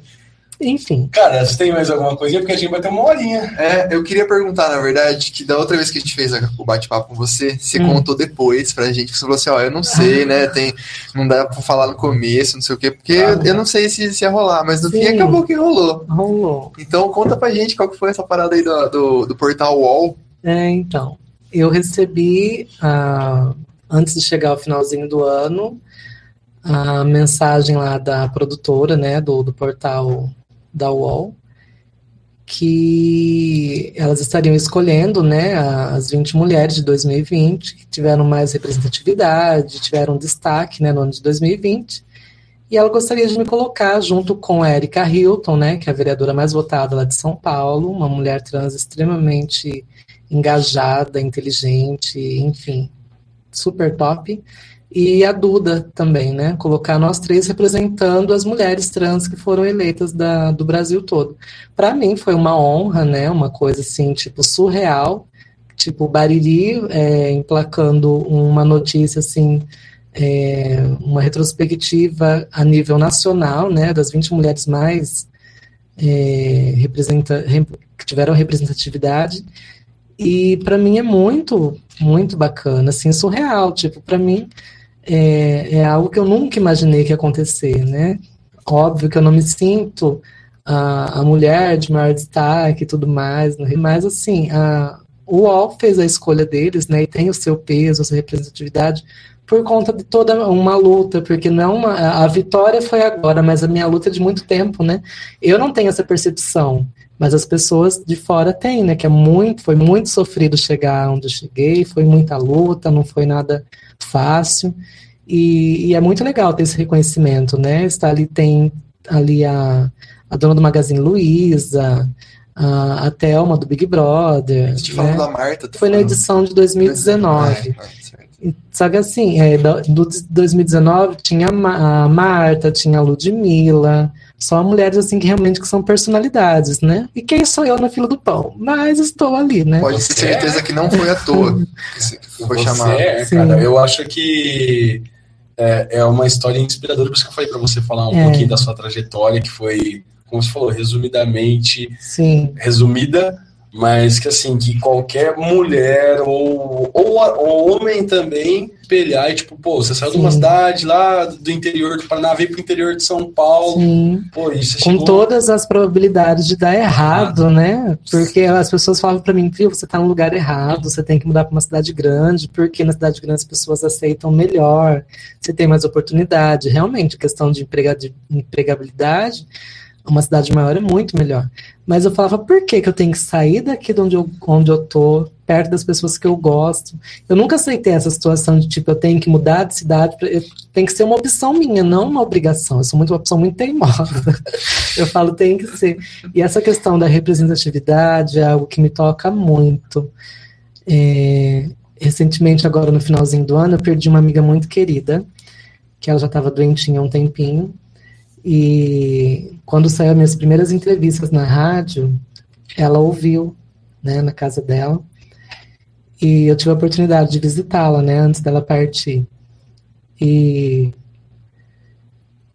algo que eu vou levar sempre, assim, foi ela falar que ela falou assim, olha, eu tenho orgulho de você, eu sou testemunha da sua trajetória. E ela falou assim também que nos momentos tristes que ela estava vivendo ali, quando ela ouviu falar na rádio, viu que eu tinha vencido, que ela se sentia fortalecida e que dava esperança seguir. Então, é muito forte isso, né? Muito bonito. Infelizmente, ela acabou nos deixando, mas não antes de deixar para mim uma lição muito importante, que através de mim eu poderia de repente ajudar tantas outras pessoas, né? E acho que isso para mim é, é o que Com certeza você ajuda. É só de, de influenciar, inspirar. Sim. E outras formas, como um menino. Com certeza, pessoas que com certeza vêm pedir conselhos para você sim, sobre questão transexual ou de saúde, que é a sua área. sim, Acho que você ajuda tanta gente que É. é por isso que você está aqui. É, É. O nosso papel é trazer pessoas influentes da nossa cidade sim, e dar uma voz pra galera, pra todo mundo poder conhecer histórias que valem a pena. Esse menino aqui, ó, quanta mensagem a gente recebeu das pessoas falando, cara, inspirador a história de vida dele e tal. A sua, eu acho que é a mesma pegada, né? É uma, é uma galera, você parece que você já viveu mil anos, sim. tudo que você já fez. Eu me sinto, às vezes minha coluna me, me lembra que eu tenho mil anos, assim, porque olha, tem É. dia que sair da cama é uma vida. Então, Mas é, eu acho muito bonito essa questão. Eu fiquei um pouco emocionada, mas é justamente por conta disso. Você, eu não faz, eu não faço ideia ainda do quanto é importante essa representatividade. Quem tem algum meio de comunicação que pode chegar até a casa das pessoas, ainda mais essa questão de pandemia. Tem muito senhorzinho e senhorinha ainda que está dentro de casa desde que começou, que tem que morre de medo desse vírus. Recentemente também perdemos uma amiga de trabalho que trabalhava com a gente ali dentro do posto. Então, assim, é uma pressão muito grande que a gente vive e acho que a sociedade inteira está vivendo isso, né? Então, quando você tem uma voz e essa voz leva conforto para alguém é, do seu sofrimento, da sua angústia, eu tô ali na no Soma, às vezes, onde eu trabalho, eles vêm, ah, você é a Mirella, eu escutei você na rádio, ai, filha, ai, gosto tanto de você, ai, que não sei o quê, eu não te conhecia, mas agora eu te conheço, ai, que bom que eu escutar você, não sei o quê. Então, assim, é, vocês também como comunicadores, né, que estão agora com esse trabalho, tudo, é muito importante vocês levarem mensagens positivas, mensagens de esperança e coisas boas para as pessoas, né? Muita gente se espelha na gente, tem é, talvez por conta da, da, minha coragem, não aceitar muita coisa, é, que eu fui desbravando tudo. Ah, mas é, quando eu fui fazer a faculdade, ninguém, não tinha ainda, né? Nenhuma trans que fazer faculdade e tal eu cheguei a ser apontada por um professor da faculdade como o estranho da sociedade, né, numa aula de, de antropologia. Ah, o que é ser estranho na sociedade? Ele falou, ah, vocês sabiam que tem, não na minha turma, mas na turma é, seguinte, é, sabiam que tem uma pessoa que ela é trans, que está aqui no meio de todo mundo, não sei o que, vocês nem sabem, tadã, tadã, que eu não sei se ele chegou a usar algum termo que era homem, enfim, mas não importa. E eu, eu percebia que às vezes eu estava no, no no intervalo, tinha gente que olhava, tinha, às vezes eu estava no bar, assim, vinha uma, um grupinho, vinha perto de mim e colocar, é, pegava alguma coisa, nem foi no bar fazer nada, só foi, tipo assim, para olhar, para ver quem eu era. Então, assim, eu era tratada como algo bizarro, algo negativo. Só que, por outro lado, eu sempre tive anjos na minha vida, né? Professores que abraçavam minha causa. E tinha a minha professora, que ela, ela chamava Jacira. Ela escrevia na, no Jornal da Cidade uma coluna e ela fez um texto e pediu para escrever junto com ela falando o que é ser o né? O professor, no caso, foi mandado embora, acredito eu, que o, a administração não, não gostou muito do comportamento dele. Teoricamente, ele, ele se mudou para outro, outro aula, mas tem gente que fala que ele foi mandado embora, então não sei. Para mim, tanto faz. É, eu acho que eu nunca fiquei muito tempo parada, sabe? Escutando, me importando. Eu sempre engatei uma primeira, via minha reta assim e ia. Então, acho que é muito disso, assim. A gente tem que ter um objetivo, ter um foco e seguir adiante. E eu fui seguindo, seguindo, seguindo, estou continuo, e continuo seguindo. Para onde, onde eu vou parar, não sei, mas eu estou indo. Ah, o, mundo, o mundo precisa de mais gente, assim. É, mais minelas. É. Recent, nesse sentido, vou falar para vocês agora. Recentemente eu tive convite da TV Justiça lá de Brasília, canal 53. Gravei uma, uma matéria para eles que vai estar tá passando em rede nacional em breve. Cada vez que ela vem, ela, ela traz um negócio, é, aparecer em tal lugar. Tô mesmo, é. Tô lá na Globo. Ano que vem a entrevista, ela fala, coloquem lá no canal, sei lá qual canal que é a Globo também. Não, fala com o meu assessor, por favor, para ver se tem ah, horário na agenda. Ah, eu sei que vem com essa para nós. A gente tem que ter preferência, também, por E vocês favor. também, o canal crescendo vai esquecer de mim. A gente bate na porta lá na, é. na, nos altos da cidade. Não, mas acho legal, porque assim, foi uma matéria bem é, propositiva, porque dia 29 agora foi o dia da visibilidade trans, né? Então, eles fizeram uma matéria bem bacana, tudo mais, e tá para passar, quando eu tiver a data, eu até passo para vocês.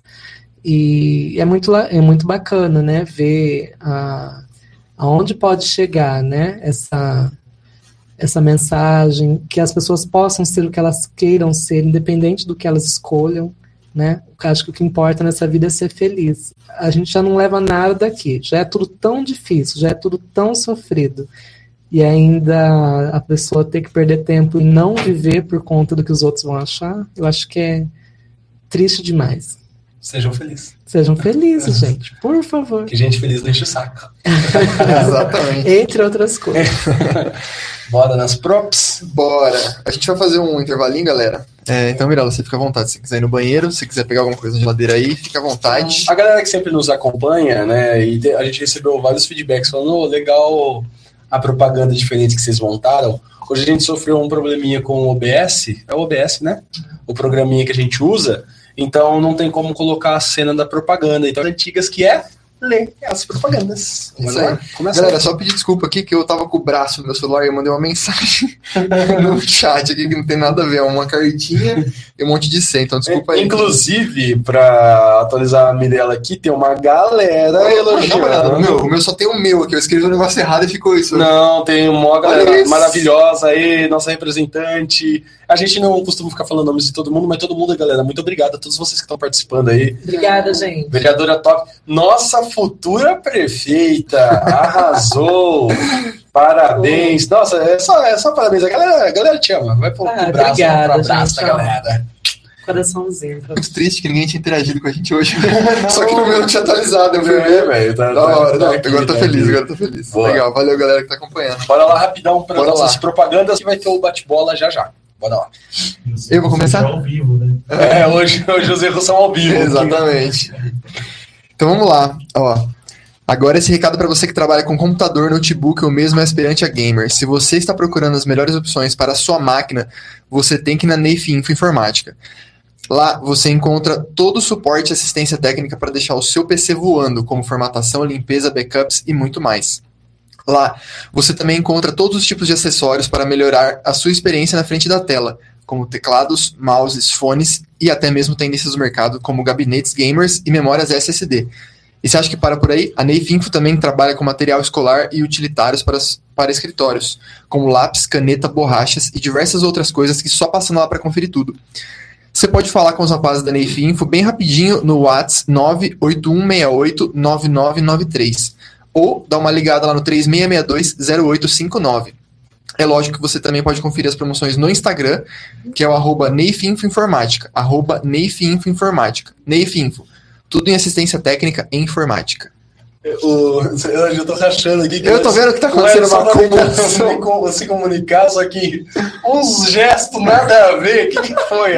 Fala aí. Eu tive que manter a Você postura. quer, você quer comer? É isso que eu entendi? Ele tá pedindo, leva salgado pra mim. Era pra oferecer? ou Só... Ela já comeu. Fica à vontade, Mirella. Não, ela já tá à vontade, já, tá à vontade. Já. Ó, a banheira saindo aqui é a próxima porta aqui, ó, do ladinho. no piano ali, ó. Ele Fica à tá, vontade. ele tá fazendo uns sinais. Eu tô, velho, o que, que você tá falando aí, mano? Ele tá coisas. Eu só É aqui pra ele, vem pegar. Erros de gravação ao vivo, galera. Isso. Todo mundo quer e precisa viver bem, e a melhor forma de ter uma vida saudável é praticando exercícios. Caminhada, futebol, basquete, vôlei, natação, não importa. Para praticar esportes com qualidade, você tem que passar no Palácio dos Esportes. No Palácio dos Esportes você encontra todos os tipos de artigos esportivos, calçados e confecções. Passa lá e fala com o Carlinhos ou com alguma das meninas atendentes que são sempre muito atenciosas. Você também pode ligar no telefone 3662-2293 ou falar no WhatsApp 981072859. O Instagram do Palácio dos Esportes é arroba palácio.dos.esportes, arroba palácio.dos.esportes, Palácio dos Esportes, tudo em artigos esportivos, tudo para o seu esporte. Esse recado aqui é para você que é desenvolvedor, programador ou mesmo ama tecnologia. O PodTech é o mais novo podcast sobre desenvolvimento que busca incentivar pessoas a ouvir, entender e se interessar por programação. Toda semana, o nosso amigo faminto Ellison vai convidar uma pessoa da área para conversar sobre diversos assuntos no bate-papo descontraído e técnico, onde todo mundo pode ouvir, curtir e se interessar pelo mundo dos códigos e muito mais. E como é que você faz para ver o Podtech? É muito simples. É só acessar o YouTube e pesquisar Podtech. P-O-D-T-E-C-H. Lembre-se, é semanal no YouTube e o canal é o Podtech. Podtech Podcast, onde os de- desenvolvedores se encontram. Meu amigo, minha amiga, tá fazendo muito calor. Verão no Brasil é bravo demais. E a melhor forma de combater esse calor é tomando um bom sorvete. E sabe onde tem o melhor sorvete da região? Na Gula Gelada. A Gula Gelada é a sorveteria mais bem preparada da nossa cidade. Você duvida? Saca só. Lá tem sorvetes artesanais, açaís, self-service, taça gourmet, picolé artesanal e até faz entregas. Ainda não te convenci? Então vai lá conhecer o Brownie Felicidade, o Gran Brownie, o Brownie Supremo, a Taça Sedução, Taça Kinder Ovo, Taça Oreo e o Milkshake australiano. Mas, velho, tem muito, muito, muito mais coisa. A Gula Gelada é muito fácil de achar, fica na rua 7 de setembro, bem em frente à Praça Matriz. Mas você também pode ligar no 996827367. 996827367. Confere também o Instagram, arroba gula.gelada. Arroba gula.gelada, gula gelada, o melhor sorvete da região. E você gosta de pão caseiro, pão feitinho na hora? Então você tem que comer o pão do Gui. O pão do Gui é uma padaria artesanal e afetiva, fazendo pães com fermentação natural, ou seja, pães sem aditivos químicos, somente farinha, água, sal e paciência. O Gui e a Bia buscam resgatar a tradição de fazer um bom pão realmente caseiro. É mais trabalhoso, mas é muito mais gostoso. E o resultado é de encher os olhos e dar água na boca. E posso falar, o sabor, a textura, o aroma. Vocês viram, né? Vocês sentiram o cheirinho no, No- do programa passado que tava brabo. e para fechar com chave de ouro, tem uma casca mais grossa e crocante e um miolo bem úmido e macio, que só de pensar eu já tô com fome. E ainda, ainda estou, confesso que estou. É, e todo mês eles fazem as pizzas, então fica ligado no Instagram para saber quando você pode comer a deliciosa massa. O Instagram é arroba pão do Gui, arroba pão do Gui. É, eles têm também o telefone para contato, que é o 981667401, 981 ou dois, 981667401 ou o 981011223. Pão do Gui. Pães artesanais e caseiros do jeitinho que você gosta. Pois eu que sou esfomeado. Eu sempre tô com fome, mano. E galera, essa era das tatuagens e dos piercings. Todo mundo quer fazer uma tatu, todo mundo tem um piercing. Mas na moral, se você quer colocar um piercing, quer fazer uma tatuagem, faz com alguém de confiança. Faz com a Raquel Fursim. Com a Raquel você coloca piercings da melhor qualidade e tem todo o suporte necessário para cuidar da sua joia. Ela também faz tatuagens maravilhosas para você marcar sua pele com uma memória, algo que você ama ou mesmo uma coisa que você curtiu e quer ter marcado para sempre em você. Lembrando que é tudo 100% esterilizado e descartável, preservando o bem-estar do cliente. Quer lançar uma tatu? Quer colocar um piercing? Fala com Raquel Forsim. O WhatsApp é 99874 3627 99874 3627. Confere o excelente trabalho dela no Instagram, arroba Raquel Fursim. Arroba Raquel Fursim. Piercings e tatus é com a Raquel Fursim. Essa aqui é para você que gosta das últimas novidades do mundo jovem. Você tem que procurar a loja Eclipse. Lá é, eles têm camiseta de anime, de rock, de série, de filme, de games, de basquete e muito mais. Você também encontra bonés, bijuterias e até mesmo pelúcias. E é uma mais fofa que a outra. Inclusive, galera, a gente. A gente não, né? A Mirella deu a ideia aqui, ó. A gente acatou. Talvez saia uma. uma... Eu conto já ou não conto? Pô, Posso contar, cara? Então é possível que em breve a gente tenha, além das nossas canecas à venda, a gente tenha pelúcias. Olha só. A pelúcia da prozinha. É. É a nossa capivarinha. Com certeza Eu estão querendo, né, galera? Aí, ó, pronto. Muito obrigada. Você tá querendo se vestir com algo que gosta, presentear alguém que você gosta, vai na loja Eclipse ou manda um WhatsApp no 982101335. 982101335. E tem também o Instagram, que é o arroba loja.eclipse. Arroba loja.eclipse. Loja Eclipse, onde você encontra todas as tendências. Eu não conheço uma só pessoa que não goste de um bom trabalho, de coisa bem feita e de um bom artesanato.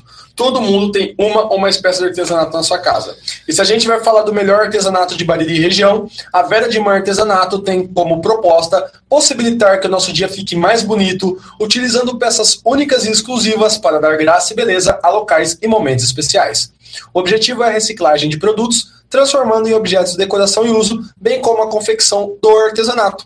A Vera sabe que uma peça bonita, feita com amor e carinho, cabe em qualquer lugar. Quer ver o trabalho da Vera? Vai no Instagram, arroba Vera de Artesanato. Mais uma vez, arroba Vera de Irmã Artesanato. Deixe a sua vida mais bonita. Galera, a gente tá sendo muito, muito mimado, porque ó, eu vou falar da Bela Biju e dá uma olhada. Eu ganhei até um presentinho aqui, ó. Dá... É muito, não tem, não tem essa, sei lá, mas eu ganhei uma tornozeleira da Bela Biju. Então, obrigado, Isa. É... ô, você quase me ferrou aqui, velho. A guerra é Você tá maluco. Sobe e faz ao vivo, bicho. tá procurando uma loja com vários acessórios para você ficar ainda mais bela ou belo no verão, você precisa conhecer a Bela Biju. Lá você encontra acessórios handmade, que são acessórios feitos à mão com todo capricho. Você vai encontrar colares, pulseiras, tornozeleiras, tiaras, tudo isso feito à mão e algumas peças personalizadas da forma que você quiser, até mesmo com o seu nome. É, e lá você vai encontrar as várias tendências como frutinhas, flores e olho grego, uma, uma peça mais linda que a outra. Para você encontrar a Bela Biju é muito fácil. É só ir no, no Instagram, arroba a.belabiju. Arroba a.belabiju. Tem o telefone que é o 981267946. Bela Biju, feito à mão e com carinho. Inclusive, a Bela Biju é minha namorada, a Isabela, não a Bela Biju. Ela falou pra você entrar em contato que ela te manda, manda uma aí. Ah, muito obrigada. Olha só, mimos. Tá Obrigada. saindo, tá saindo que nem água o negócio, É. velho. Ela vai ficar rica e indiretamente eu também. É, a alma do negócio. Vamos lá.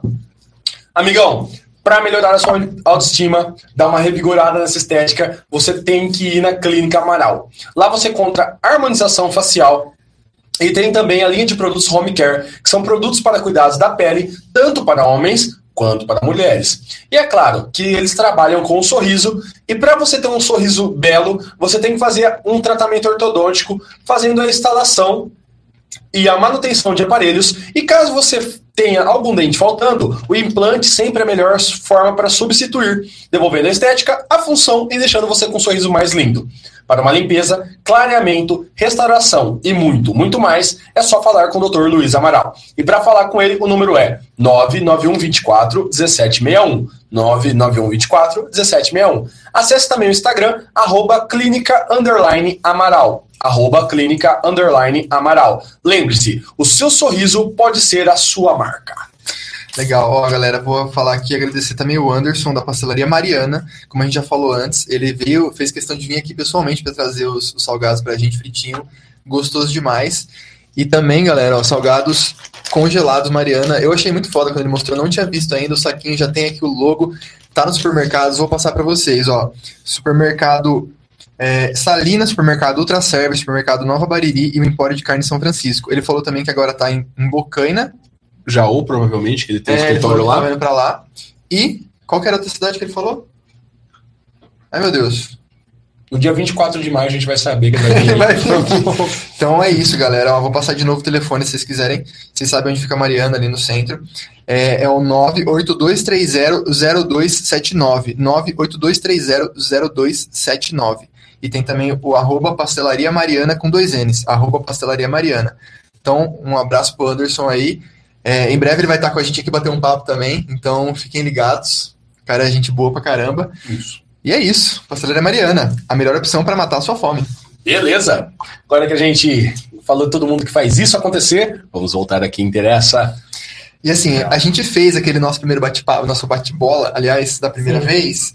Mas a gente falou assim, vai ser roubado, né? Porque ela já tá, já tá esperta, já sabe do que a gente vai perguntar, então a gente vai fazer um diferente. Olha Sim. só, tá preparado? Nunca estou preparada, mas, Mas sempre, sempre. nunca serei mas sempre surpresa. pronta. É isso. sempre É muito bom. Você tá aí já? Uhum. Bom, já que a gente tá comendo, vamos começar perguntando. Uma comida. Comida. Caseira, assim, em casa, a minha comida preferida é carne moída, batatinha, arroz e feijão. Que você faz ou que alguém faz? Ou tanto faz? Eu faço, o que a minha mãe faz, assim. Agora, comida, assim, de fora, eu gosto muito de comida japonesa. Qual- Tem algum prato específico assim japonês ou tudo que vier é lucro? Ah, Do rodízio, tem tudo. gosto muito do shimeji, Muito bom. Muito bom. o que mais? Ah, os cortes mesmo de salmão, né? O, É uma mulher refinada. Eu não consigo gostar de comida É, eu asiática. gosto de. A comida chinesa também é muito boa, né? Que eles misturam o agridoce, que é muito bom. É, Mas bastante sabe- comida cozida, né? A comida chinesa, a diferença é que é mais assim cozida, não tem tanta que- fritura. que é só é bom quando você sabe o que tá acontecendo. Porque eu lembro de uma vez que eu fui pedir é, e eu não sabia que era agridoce. E eu comi Hum. e eu, eu não tava esperando aquele gosto. Me deu até um enjoo, assim, que eu falei, nossa, eu acho que eu não gosto de comida chinesa, foi meio estranho. Mas aí depois eu fui experimentar de novo, eu achei gostoso. Mas nessa primeira vez que eu não sabia É, o que tava acontecendo, pra mim foi meio estranho. é que você não preparou o seu cérebro É. pra. Eu- pra receber eu, o doce. Eu não gosto de agridoce também. Eu Só, gosto. Sei lá, Não. queijo com goiabada. Você não gosta? Eu gosto. Ah, é a única coisa, tá ligado? Entendi. Ah, você não gosta de molho barbecue? Não tanto, Ah. mas eu gosto. É, e uma bebida. Bebida. É, Eu gosto muito de um suco que é mistura de suco de laranja com suco de abacaxi. Nunca experimentei É. é, essa mistura. Antigamente, quando existia o Barban ali na, no lago, lago. Tinha um suco dele que chamava abacarã, se não me engano, que é abacaxi com laranja. E desde então sempre gostei. Suco de cupuaçu também é muito bom.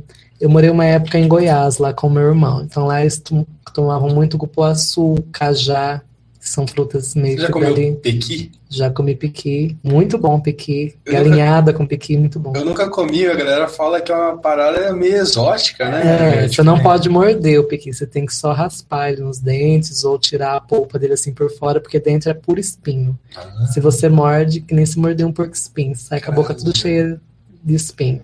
Que aflição. É, e tem uns espertos que falam, ah, não dá nada não, vou De morder. Tem. Jesus. Espertão. Né, acontece. Gosto muito de comida caseira, comida caipira. E de bebida alcoólica, eu gosto de saquê, caipirinha de saquê, jurupinga. Eu gosto de coisas eh, destiladas. Cervejinha não é só. Cerveja, não. Nada muito fermentado. Na próxima a gente traz um saque. É, ah, boa pedida. Um- uma caipirinha de saquê vai bem. Você manja de fazer ou você prefere que façam? Entendi. Você, você curte fazer a, a bebida ou você prefere. Eu prefiro, prefiro que façam. É. O Ellison prometeu pra 2022 vai ter um bartender aqui. Ah, legal. Fazendo assim, a gente fica olhando e fazendo assim. É tipo o programa do Jô, né? Você pera, a pessoa vem com a bandeira. Exato. Exatamente. Muito bem. Alex, Os Acho instrumentos ótimo. estão aqui, tá faltando os caras. É, só falta a galera, tipo, quase o Jô Soares. Vocês, engordam um pouquinho, traz o, o O bongozinho. E tem que cortar as pessoas pra falar da minha vida. É, É, um lugar. um lugar, Porto Seguro. Ah, aquela praia. Muito bom Porto Seguro, gente. Quem não foi, tiver a oportunidade de ir, é um turismo barato comparado com outros lugares assim do Brasil. É, o turismo lá em si é muito em conta. Tem, hospeda É tem hospedagens lá, quando é fora da temporada, que é 35, 40 reais a, a estadia. É, eu fui tipo final, não, começo de novembro, quando eu fui. Já é quente, já é tipo super calor lá, ainda não é alta temporada, ainda é considerada baixa. E a gente pagou muito pouco, assim, a gente pegou um pacote, aí uma amiga minha, é, acho que foram, acho que deu 700, 800 reais a viagem, mais o que você gastou lá, tá? Eu sei que eu não gastei 2 mil. E, e muito bom, porque lá assim, é tudo muito perto. Uhum. E as cidades, vamos supor, tem uma, ah, um pessoal que mora na, numa cidade, só que trabalha na outra. E é tudo praia. Então tem tipo muito sistema de carona lá. Então você tá lá assim, aí para alguém, ah, é, é dois reais para ir na praia da frente. Aí você vai, você vai no carro, paga dois reais, vai para outra Ah, e tudo mais. E muita, é, esse pessoal que é agente de viagem e tal, eles, é, eles vendem pacotes e tal, não sei o quê. Então, os primeiros dias a gente foi de pacote. Entra numa van, vai não sei onde, vai não sei o quê. Os outros dias a gente começou a falar, não, vamos, vamos só a gente. Começamos a ver que era tudo muito perto e tudo muito barato. E fora isso, tem o transporte público lá também, que, tem- que funciona acho que 24 horas, se eu não estou enganada, pelo menos funcionava na época. E acho que era coisa de 3 reais, 3,50 também, de sei para você vai, visita a maioria das praias tal. Então, na verdade, assim, gasta quem quer, né? E lá, ah, eles têm uma preocupação ambiental muito grande, eles não deixam, eles têm aquela coisa da, de não deixar ah, os prédios, né, da, tem um termo, é, acho que é verticalização, alguma coisa assim, para não perder a característica ali bucólica do lugar, né, fica tudo é, no primeiro nível.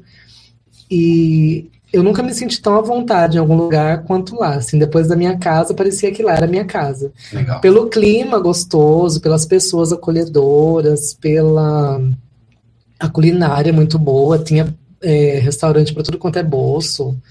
Então, assim, era um lugar muito, muito bom. Deu vontade de ir. Vão, vocês não vão se arrepender. A praia é totalmente limpa, eles têm uma preocupação, porque assim, lá você não escuta barulho, assim, né, esses carros, essas motos, essas coisas que tem por aqui que treme a casa e tal. Imagina, porque eles, eles, ah, eles vivem no turismo. Então, eles preservam aquilo lá como se fosse, então, tipo, traficantes, esse pessoal, ninguém nem chega perto da área dos turistas. Tem, tipo, de que um, um acordo entre eles ali, com a polícia e tudo mais.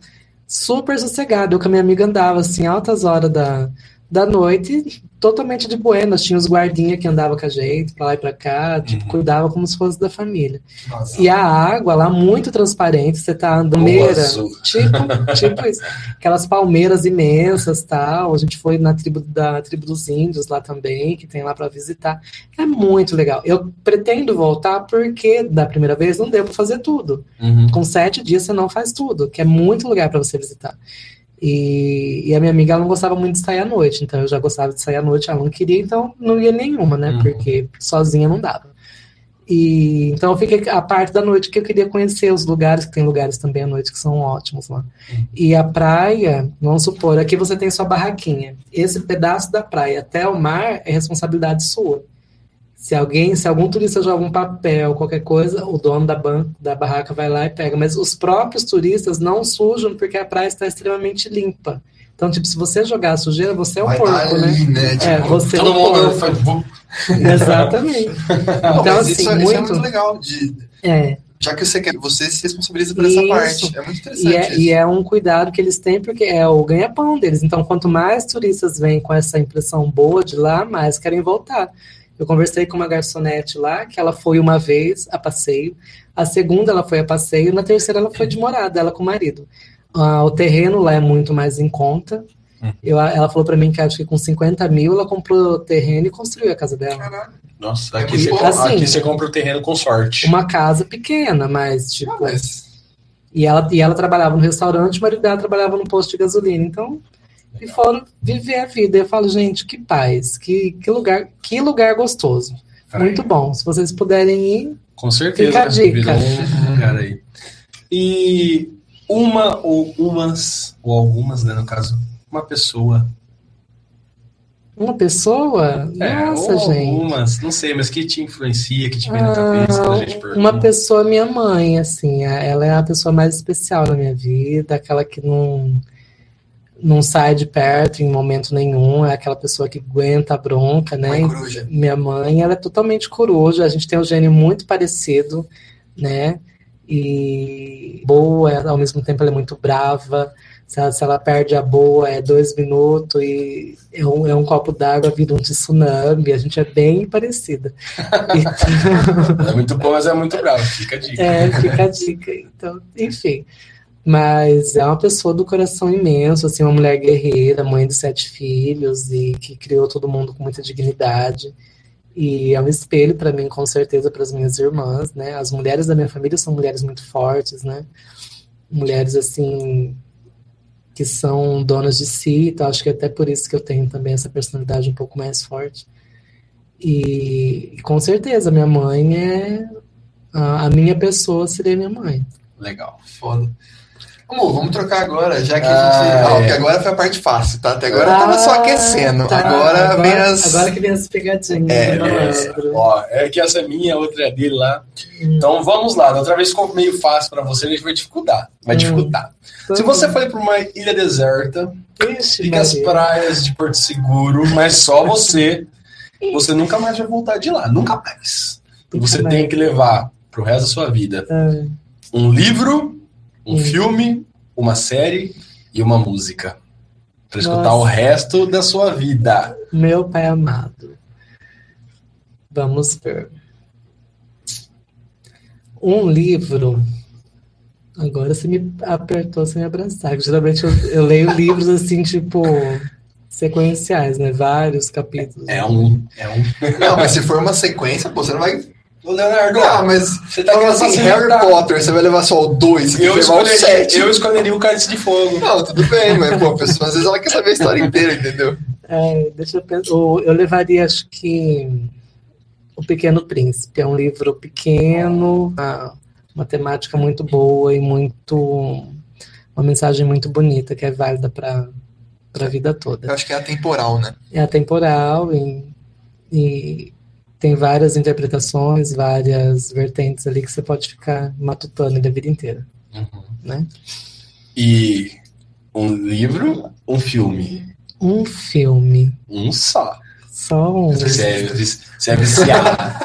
Não. tá sozinho na ilha lá. Nossa, mas... Ah, mas você pensei, tá sozinho mesmo? Fazer amizade. Amiga, sai dessa. Dá na cara desse capeta logo. Enfim, vocês assistiram o, a série do Exorcista? Não. O Tem seriado? Tem série. Eu sabia. O Exorcista série. E eu é não bom? vou dar spoiler, né? É boa? Mas eu gostaria. É, é legal, É é, legal. bacana. Vale a é, é a, a Reagan adulta. E aí, eu não lembro direito, acho que pega uma das filhas dela, o, o bicho volta pra pegar tal, enfim, mas eu gostei do desfecho, é o desfecho que eu daria, só vou falar isso. cara. Legal. Adorei o Interessante, desfecho. pô, eu acho que eu vou procurar ver se. Procura você- e depois quando você vê o desfecho, você vai falar, ah, Ah, por isso que a ela. Mirella gostou. Ah, Entendeu? É mais ou menos isso. Enfim, ah, um filme, o Guarda-Costas, porque é o filme que quando é, é aquele, é aquele filme, tipo, uma vez por ano que eu assisti, duas, e é aquele filme que você sabe tudo que acontece, a fala dos atores, não sei o que, que vai acontecer tal hora, você tá ali. Esse é o filme que, sei lá, me marcou muito, assim. e uma série, Uma série Game of Thrones. Game of Thrones. Eu, eu- eu imaginei que você ia falar. Porque é grande, ela é bem completa, bem complexa, tem bastante coisa interessante, apesar do final não ter sido Só muito o bacana. final. Ah, final. Mas, né? Quando sair o próximo livro, que um, um ano nessa eternidade vai sair, você lê e eu leio e a gente discute, porque Sim. vai mudar bastante coisa. Deus ajude. E uma música, pra Uma música. você colocar no seu My fone e ficar God. lá. Hum. É, é aquela história, né? Eu amo Whitney, mas eu não vou colocar a música da Whitney porque eu já tô colocando o filme, né? E no filme já tem Tem música. Ah, ela roubou, ela roubou na a nossa trilha- cara, que a trilha sonora aí toca no filme e ela fica, tem mais uma música. É, na, na, mus- na- no filme da Whitney tem duas ou três músicas, né? Então, sou inteligente. Ah, agora, uma outra música que eu gosto bastante, vamos ver. Hum, hum. gente do céu, eu- e é- e eu, gosto de música, hein? Essa é a ideia. É, é pra deixar a gente com a calça curta. Ok. Ahn, eu acho que eu levaria uma música de igreja. Eu sou católica, mas eu gosto daquela música Sonda-me. Eu acho muito bonita essa música. Acho que ela é forte, profunda e. De quem é que canta? Ai, como que é o nome daquela moça? Não lembro. Mas tudo bem, é só É, pra, eu sei que ela é gospel, assim, ela é, é uma pra música facilitar a vida evangélica. do editor. É, é daquela lá, aquela, aquela mocinha que canta. Sonda-me da mocinha que canta. É, aquela. Mas eu vou achar. Enfim, é. Mas A música é bonita. Legal. Mirella, seguinte, Hum. você agora tem em suas mãos dois tickets de viagem no tempo. Hum, Olha só. adoro. Você pode, e assim, viagem no tempo não só na sua, na sua vida, você pode voltar para qualquer momento da história ou ir para qualquer momento do futuro. Hum, Só que você tem dois tickets. hum. Você poderia ir para um tempo e voltar, ou então você poderia ir para um, depois ir para outro, ou ir para outro, depois para frente, entendeu? Você faz o que você quiser, só que você tem dois. Para onde, quer dizer, para quando você iria? Nossa, gente. Olha que, só. Que complicado. Eu só queria falar que a gente fez essa pergunta para ele, ele estragou minha pergunta. Eu falei assim, eu rasgava. Ele, Eu falei, não, demorou, então. ele teorizou. Ó, eu, eu ia salvar o mundo. Eu, vou, eu iria lá na, no início da pandemia, lá para a China, né? Dar um jeito de conter esse negócio lá. E depois voltava para ver um mundo muito melhor agora, sem pandemia nenhuma, sem morte, sem sofrimento, sem per, percas ou perdas. Eu, eu sempre me perco nessa, nessa conjugação. Você é professor de português, né? Não, de ciências humanas vai ser percas. percas, enfim, tantas percas. E, e é isso, acho que é, se eu tivesse na minha mão o poder de mudar alguma coisa, eu mudaria nesse momento, porque é um momento que nós estamos passando, né? Poderia ser vários, né? Evitar a Segunda Guerra Mundial, evitar o nazismo, evitar tudo de ruim que ah, o mundo já teve. Só que se eu tenho um passe só, eu faria isso para salvar as pessoas que eu tanto gosto e que se foram né, pessoas próximas a mim, meus familiares, meus amigos e todo mundo que está sofrendo com essa pandemia, porque não é algo bom, né? É algo realmente que veio para que a gente reflita sobre muita coisa, né? E não, não está sendo fácil, não é fácil. E eu gostaria que o futuro fosse melhor, que não tivesse, né? A gente não precisasse se preocupar com isso. Temos a vacina, é, só que assim ainda vai demorar um pouco para chegar a todo mundo, então os cuidados têm que continuar, as pessoas têm que se cuidar. E é muito real, assim, é muito alarmante a gente ver pessoas falecendo sem ter acesso a um hospital, não ter um respirador, não ter morrer a míngua, né? Tipo, não tem. E isso pode acontecer com qualquer pessoa, né? Sim. E esse que é o maior complicador. Então eu voltaria no tempo, impediria a pandemia, salvaria o mundo. Legal. Eu me senti um bosta agora, eu me senti muito egoísta, porque eu tava pensando, nossa, Maravilha. aonde que eu vou pra, pra me divertir, entendeu? Sabe eu me senti um Ah, ia bosta. pra Disney, é, tipo, Eu vi uma muito boa, que é um cara falando, mas já esse tempo de voltar lá, aí o cara fala, mano, mudaria o mundo, aí ele volta, sei lá, pra época dos apóstolos. A pessoa fala, mas e aí, como que faz energia elétrica? Não sei. Não adianta nada. você vai mandar um WhatsApp, acabou, acabou a internet. Exato, exato. Mas Sou muito eu? boa, muito boa. Muito obrigada. Ahn, é do jantar, né? Se você pudesse jantar com uma pessoa, uma figura conhecida, Hum, fictícia ou não, quem seria essa pessoa? Ela pode existir ou ela não pode existir. Estar nos livros, nas séries. Ah, entendi. Com quem eu, com quem eu jantaria? Hum, eu jantaria com o Demolidor. Nossa, o da Que- série da Netflix? Não, o original, o o Ben Affleck. Ben Affleck. Ah, Aquele queixão Pode dele. ser o Ben Affleck, pode ser o Demolidor, tanto faz, não tem problema. Homem Eu prefiro, eu prefiro sem a roupa. Não sei. Não, peraí. Ótimo. E aonde você jantaria? irmão? Quero saber qual que é esse restaurante. Esse restaurante que não vai com roupa aí, galera. Com a roupa do Demolidor, Ah, gente. Fique claro. Claro. Como que eu vou chegar? Esse vai ser o corte. Ela falou tanta coisa da hora, mas tem que ser o jantar com sem roupa. Não é de todo ruim também. Lógico. Não, não, Bem, faz todo sentido. Tá, tá, tá Ele tava ótimo. no auge lá. Ele pode vir do jeito que for, até mais idoso agora, que ele tá meio capenga, eu falo, tudo bem. É, Eu não sei se você já assistiu, mas o melhor filme dele, Garota Exemplar. Você já viu esse Já filme? assisti. Meu, você já viu esse filme? Assista, É cara. ótimo. Tem um plot twist esse filme que puta que A pariu. Garota Exemplar é com a Halle Berry, não? Eu não lembro, mas é a menina que faz ele de vilão.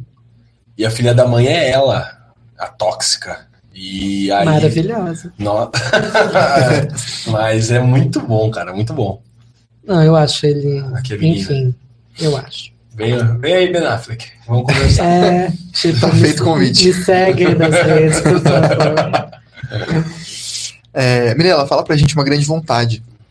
Sua. Hum, uma grande vontade. É,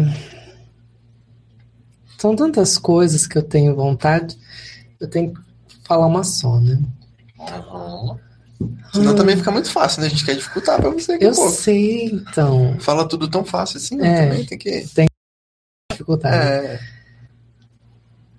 Eu ainda tenho vontade de ver ah, uma sociedade melhor, uma sociedade com as pessoas, onde o valor das pessoas não seja através do seu sobrenome, através da conta bancária, que os seres humanos sejam valorizados pelo simples, pelo simples fato de serem humanos, de eu tenho essa vontade de ver as pessoas sendo valorizadas, independente de, das suas escolhas.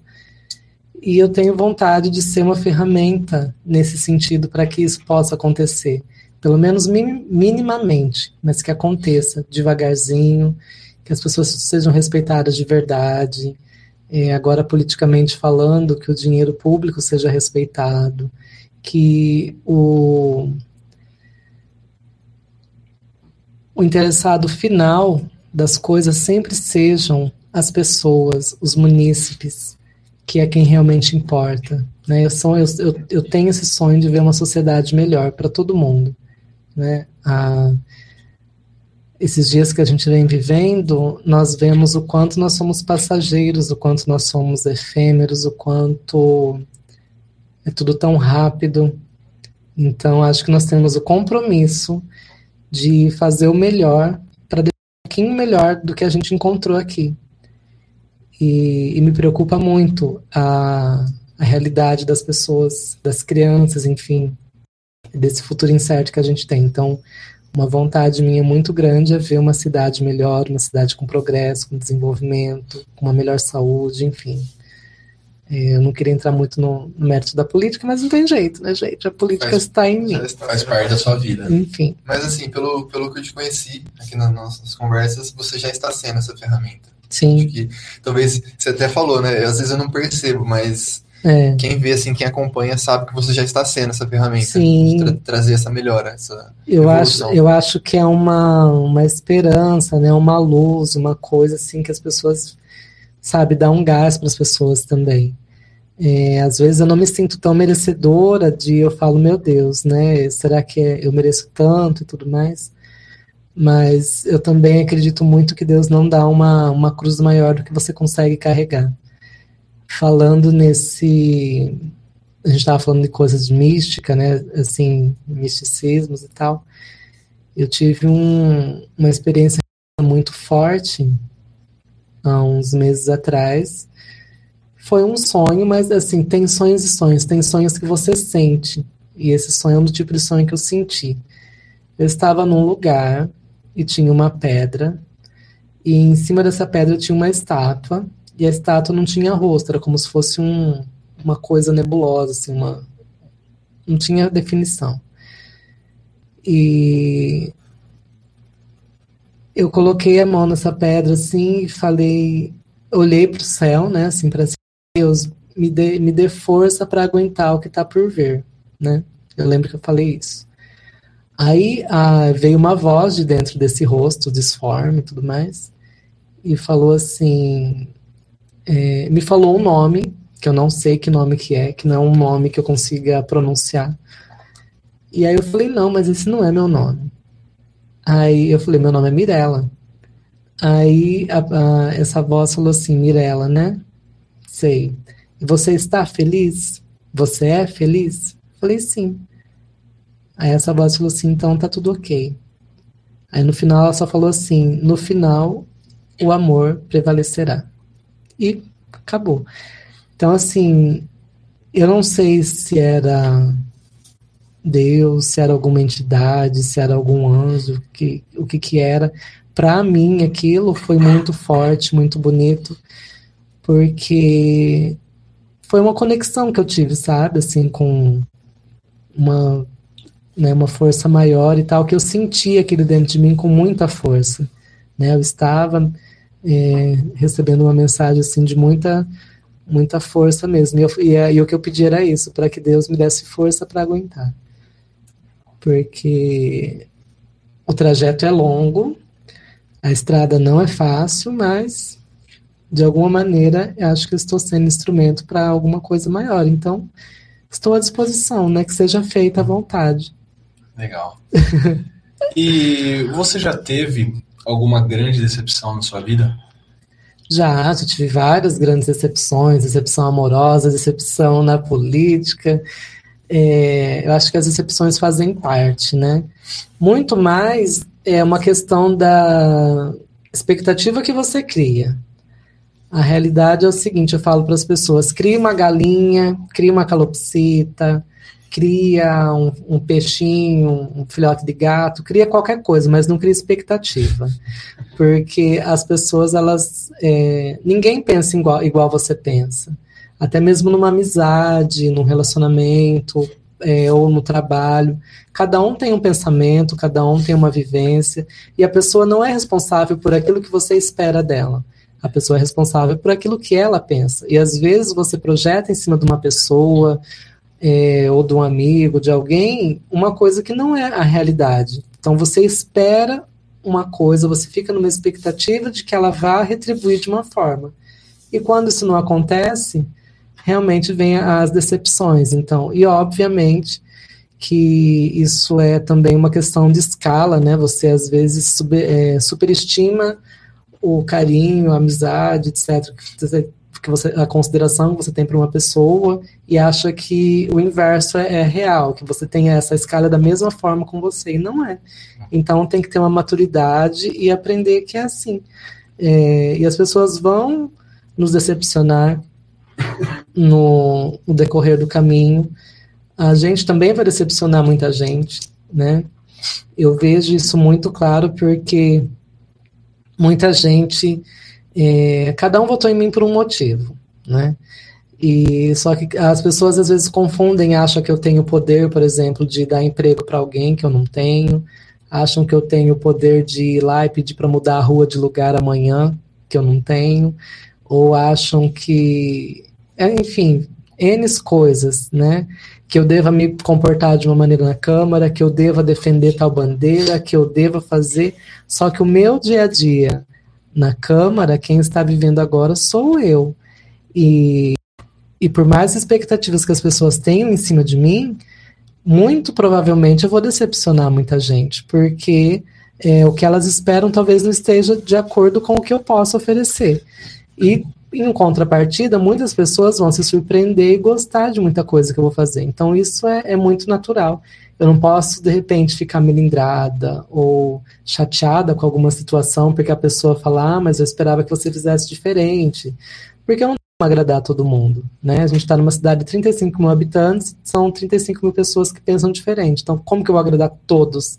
É humanamente impossível. Obviamente que eu vou fazer o meu melhor, para não decepcionar ninguém, né? Pelo menos o, o menor número de pessoas possível. Mas é uma questão de amadurecimento, autoconhecimento, né? Você quer falar isso é uma puta evolução, quando você se dá conta que você não precisa, nem deve querer agradar todo mundo, né? E não. fazer aquilo que você acredita e, e quem for te apoiar vai te apoiar Sim. vendo que você está fazendo aquilo que você deveria fazer. É, né? e cada um tem seu tempo, né? Eu falo assim, a pessoa às vezes de fora fala, se eu tivesse lá, eu ia fazer isso. Será que ia fazer mesmo? Né? Você tá Porque falando isso de fora, né? De tipo, fora, tivesse... atrás do seu celular, atrás na sua conversa de amigo, no boteco, na manicure, enfim, onde você tá, é muito fácil você julgar. Só que as pessoas não sabem a pressão que é você estar tá ali dentro de uma câmara, é, a responsabilidade que você tem, né? Que você vota leis, vota projetos que vão mudar a vida de muita gente, tudo mais, o que é, está dentro da lei, o que não está, o que é certo, o que não é. Então, assim, é muito fácil você apontar e falar, ah, mas a Mirella devia ter feito isso, a Mirella deveria ter feito aquilo. E, e assim, eu tenho consciência, assim, óbvio, eu vou errar bastante, provavelmente, né? O mínimo possível, eu espero. Mas é, às vezes não é uma cobrança assim é, justa, porque cada um tem seu tempo. Pode ser que eu vá falar daquele assunto, defender aquela bandeira em determinado momento, que não necessariamente seja esse. Dessa vez, por exemplo, algum vereador pode ter defendido uma bandeira que eu concorde ou concorde em partes com o que ele disse. Não tem por que eu falar também em cima da fala do que a outra pessoa já falou, porque é um assunto que já foi discutido. Então, assim, as pessoas têm que ter essa sabedoria, esse entendimento, e outra, ali são espaço para nove pessoas. Os nove têm que falar, os nove têm que se interagir. Eu não tenho que estar ali só como se fosse eu sozinha ali não é o show da Mirella, não é o, né, um evento para mim. Eu faço parte daquilo. Obviamente que em determinados momentos que eu tiver que me posicionar para defender uma causa, uma classe, que eu tenho que defender os funcionários públicos, que eu sou funcionária, o pessoal da saúde, porque eu sou da saúde, ah, os LGBTs, que eu sou LGBT, os negros, porque eu sou negro. Então, assim, uma, é uma gama de coisas que, muito que obviamente, eu vou defender e fazer o que, o que é preciso para cada um. Só que as pessoas têm que ter esse discernimento de que é, é tudo no meu tempo, é tudo na, dentro de, do regulamento da casa, né? É uma Não é mirela é, só, né? É uma mirela só, né? Com N funções. Esses dias eu coloquei assim num grupo, é a como que é que eu coloquei? Eu falei, é, o curioso caso da vereadora que não dá conta do próprio serviço e ainda consegue pegar mais atribuições ainda. então, assim, é meio que isso, que tipo, é presidente da, da comissão da Educação, Saúde e Assistência Social, procuradora especial da mulher, faço parte do Conselho Municipal dos Direitos da Mulher, enfim, N coisas. Agora eu também faço parte da comissão especial de, de assuntos especiais, que é da Santa Casa. Então, assim, cada hora que vai chegando, eu tô. Da entrevista. Oi, gente, é entrevista, é não sei o quê. Então, assim, essa é a minha vida. Entendi. É, qual que é essa aqui? Ah, essa aqui é, é brisa também, é. O que você diria para os seus pais antes de você nascer? Ixi, cuidado, vocês têm certeza que estão fazendo? Olha, pensa bem. Mas- Mamãe, papai vai dar trabalho. Alguma coisa do tipo. Não, o meu nascimento foi uma coisa meio conturbada também. Em que sentido, assim.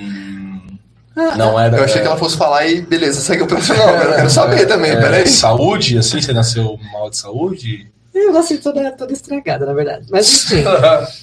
Ah, o meu parto era, tipo assim, dia 23 de outubro era a data limite do meu parto, não tinha mais quantidade de semana para crescer, né, o feto, não tinha mais nada. E chegou um tempo que eu não me mexia lá dentro, e minha mãe achou que eu, que eu não ia vir, que eu não ia vingar. E tinha um, um- um cara lá que era amigo do meu pai, que ele era benzedor. Eu contei essa história para vocês outra vez, não? Eu, eu acho que não. Não, né? O amigo do meu pai era benzedor, que eles falavam na época, né? Tipo um feiticeiro e tal. Aham. E ele arrancava o maior dinheiro do meu pai, que na época eles tinham um sítiozinho, alguma coisa lá. E ele falava pro meu pai que minha mãe não estava grávida, que o que ela tinha dentro dela era uma bola de sangue e pelo, mas não era um ser humano. Aí, só que minha mãe, ela tinha as dúvidas dela, né? Por conta que ela já tinha sido mãe seis vezes, né? Aí ela ia no médico, tá? o médico falava, não, é criança sim. E o, e feiticeiro falava, não, não é criança. Não, é criança, não, não é. Ficou nesse rolo. Aí chegou no final da gestação, a- o cara que, que era o feiticeiro, ele levava minha mãe num, num terreiro assim, ela deitava no chão, ele pegava um facão, desses facão grande, de, de cana, de mato e tal, e fazia um benzimento lá com esse facão por cima do corpo dela, aquelas coisas todas. Assim, não, É. não chegava É. a relar nela, fazer nada, mas era assim, era só para benzer. E aí minha mãe fazendo pré-natal e aquela coisa toda. E ele falava assim, pode cortar ela de cabo, assim, de cabo a rabo, inteirinha, que não vai ter nada ali dentro. Não pode cortar a barriga dela que não tem nada. E o- a gravidez inteira esse rolo. E o médico falava, não, a senhora tem que vir, que tal dia vai ser o parto, não sei o que tem. Aí dia 23 de outubro, que é o dia que eu nasci, minha mãe foi até o hospital e ficou lá. Era para eu ter nascido de manhãzinha. Aí o médico fez o que tinha que fazer e tudo mais, tá vindo embora, três e meia da tarde, ele passa no corredor, tá minha mãe lá.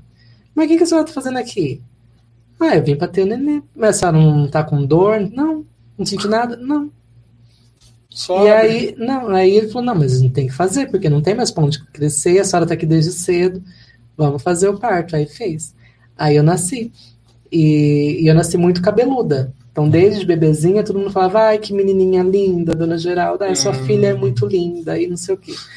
E aí, quando foi que ela tava em casa, eles tinham uma venda, né? E esse cara tava na venda, o feiticeiro. Uhum. Aí ela falou: ah, pera um pouquinho que eu vou lá buscar a, a bola de pelo com sangue pra mostrar pra ele. Ele sumiu, né? Porque ele pegava altos cheques do meu pai e tal, por dinheiro, que falava que ela e minha mãe ia morrer, que era uma doença brava e tal. Enfim, Não, que porra de feiticeira. Outros tempos, né? outros tempos. Imagina o cara né? chegar na mulher e falar, ah, isso daí é uma bola de sangue pelo. Então, é. Pois é, Bravo, bravo. essa, essa, essa é a vida. E se você pudesse se dar um conselho para a Mirella de 18 anos, o que, que você falaria? Nossa, Mirella de 18 anos de ação.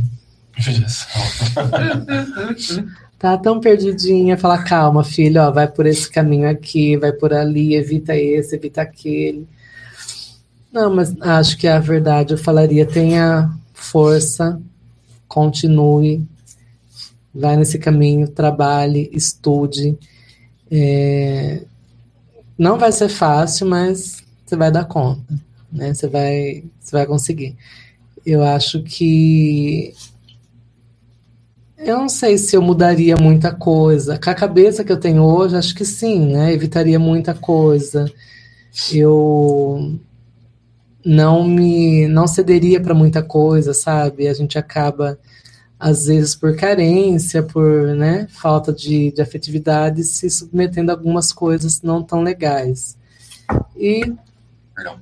eu meu conselho seria esse, evite certas coisas. Mas, por outro lado também, é, faz parte da vida, né? Eu vivi e tenho histórias para contar, e foi bom, e outras nem tanto. Só é assim por tudo que passou, né? Sim. É, eu acho que eu sou forte do jeito que eu sou hoje por conta justamente de tudo que eu passei, porque é uma coisa que eu falo para o pessoal assim que tem adolescente, jovem, em casa, criança, os pais eles têm uma, uma mania estranha de não querer que os filhos passem perrengue nenhum na vida, né? E aí o que acontece? É, óbvio, se você pode evitar que seu filho sofra, que tenha algum problema, você tem que evitar. Mas é muito importante deixar com que a pessoa tenha experiências, tanto na sua fase de criança quanto na fase é, adolescente, porque ela vai criando uma certa resistência. Tem muitos adolescentes que chegam na fase da adolescência que no primeiro problema que acontece quer se cortar, quer se matar, quer não, porque não sabe lidar com o problema. Não sabe se frustrar, na verdade. É, não, não sabe lidar com situação problema. Então, assim, você tem que, tem que escutar muito não, você tem que ter muito limite, você tem que saber é, o que pode, o que não pode. Ah, mas eu quero um celular. Você não quer um celular. Quando você trabalhar e comprar um celular, aí você vai, você vai querer um celular. Enquanto você é, não tiver idade, não vai ter. Acho que é coisa assim, ah, mas é, é, porque é bonitinho e tal, não sei o quê. Só que vai chegar um ponto que você não vai conseguir dar tudo que, é, que as crianças precisam e vai chegar um ponto que é, elas vão crescendo assim, sem muita base. E aí, quando chega é uma situação realmente problemática, não sabe o que faz, fica tudo perdido. Sim. Então, assim, é, tem que se tomar muito cuidado. Então, Bem, acho que. Fazer uma blindagem tão grande que a criança não sabe lidar com ser adulto, por exemplo. né? Exato. Aí chega numa idade mais adulta, não sabe, tipo, não sabe passar um perrengue, não sabe. E, e assim, a, eu, pelo menos, sou de uma fase, né, que eu vou. Sou de 1981. Então, naquela época, era. Tipo assim, eu sou da época que se a professora reclamasse de mim, quem apanhava era eu em casa, assim. Não que minha mãe batesse, porque ela é muito de bater. Mas, assim, quem levava bronca era eu, a professora sempre tinha razão e ponto, e, e acabou. Hoje em dia, se abusar, os pais querem bater no professor e a criança que tá certa, e, e onde já se viu você contrariar meu filho, judiação e tal. Então, tem todas essas questões. Então, assim, eu acho que o que fortalece uma pessoa é ela conseguir ir saindo da, das situações difíceis de cabeça erguida. Então, eu acho que eu tenho a fortaleza que eu tenho justamente por persistir, continuar e seguir em frente e não me deixar abater. É fácil? Não. Mas a outra opção também não, não seria agradável, né? Que seria entregar os pontos. Então, eu vou seguindo. Legal. Mano, eu tive um déjà vu enquanto você tava falando. Ah, Juro por Deus. Eu tava até assim. É a Matrix. Caralho, Legal. você é louco. É. Que, que sou eu agora? Tô até perdido. Nossa, que tá acontecendo? Onde você se vê daqui 20 anos? 20 anos. Ai, eu quero estar aposentada, será? Não, de 19 você vai estar com 39 ainda. É, 20 anos. super jovem, né? É, o que eu vou fazer com os rolar. meus 39? Ah, sim. Eu quero estar mais tranquila, quero poder trabalhar menos, curtir um pouco mais a vida, viajar um pouco mais, enfim. É, 20 anos acho que é um prazo bem bacana, né? Para se trabalhar um bom tempo, fazer bastante coisa, né? Evoluir, quero estar tranquila, em paz, que acho que é o que eu falei da outra vez, né? Eu quero estar em paz é, comigo mesma, enfim, realizada, mais realizada ainda, né? Sabe Deus onde eu vou parar, porque cada hora tem. Porto Seguro. Hora que eu. Não, Porto tem, uma, Seguro. tem uma galera que falou aqui que é prefeitura, velho. Ai, gente. Dela é prefeita. Eu não tenho cacife para isso, não, gente. Há uma. Humilde. uma campanha, não, não é humildade, é a realidade, uma campanha para para prefeitura, para ser prefeita, no caso, ela envolve muita coisa, envolve muito dinheiro, envolve muita muito apoio, muitos empresários, muito tudo assim. E eu não, não me vejo assim né, nessa posição. Pode ser que sim, um dia. Quem sabe, vamos deixar com o destino, né? Eu não, É eu não, eu não posso falar 20 que dessa anos. água eu não beberei. É. Daqui 20 anos você 20 prefere. anos, velho. Tem tempo. Ih! Imagina, daqui 20 anos eu não pego um, não. Deixa quieto. se vier e falar assim, a gente faz tudo, é só você assumir. Daqui 20 anos, amor, eu quero estar tranquila. Uhum. Então, como que eu vou estar tranquila sendo prefeita da cidade? Não tem como. Entendi, entendi. Faz Mas, sentido. enfim, é, eu não posso falar que dessa água eu não beberei, né? Mas eu acho que qualquer pessoa que se coloque, coloque o nome para estar à frente da prefeitura tem que estar bem preparado para isso. Porque a prefeitura, ela não é, por exemplo, um lugar que você tem como fazer um, um estágio preparatório, um curso que você vai aprendendo com o tempo. Ela não para, é 24 horas. A saúde, por exemplo, é uma pasta que é 24 horas, ela não para. Então, é, nessa transição de um prefeito para outro, é, a pessoa tem que estar ciente de que tem que já, já vai chegar com um monte de pepino para resolver, um monte de situações a se fazer, é, pagamento de funcionário que tem que estar em dia. Então, assim, a pessoa tem que saber o que está fazendo. E, e tem muita coisa ainda que eu desconheço, né? Eu, eu posso vir a aprender com o tempo. Eu entendo bastante da máquina pública, mas não 100%. E quem sabe com o tempo eu vá me inteirando, vá, né? É, gostando mais da ideia, mas por enquanto ainda não é a minha, minha vontade, não. Vamos deixar isso para o futuro. Beleza. E para finalizar, a gente sempre pede pro convidado deixar uma frase de efeito. Uma frase que marcou de alguma forma e que pode tocar as pessoas que estão nos assistindo. E nos ouvindo, né? Amanhã a gente tá no podcast. Ai, que bonito. Eu não vou falar nenhuma frase tocante, assim, que. Aliás, vou falar duas frases. Vou falar uma frase tocante, que as pessoas gostam, depois vou falar uma São Francisco de Assis fala o seguinte: eu não sei se vou falar ah, as palavras certas, mas o sentido é esse. É, Senhor, dai-me é, coragem para mudar aquilo que pode ser mudado, paciência para aceitar as coisas que não podem ser mudadas, e sabedoria para saber separar uma coisa da outra. Uau! Acho que isso é uma, é uma vertente assim, para a minha vida é, é muito é, real isso, porque assim, quando você pode mudar uma coisa, você tem que dar o seu melhor para mudar aquilo.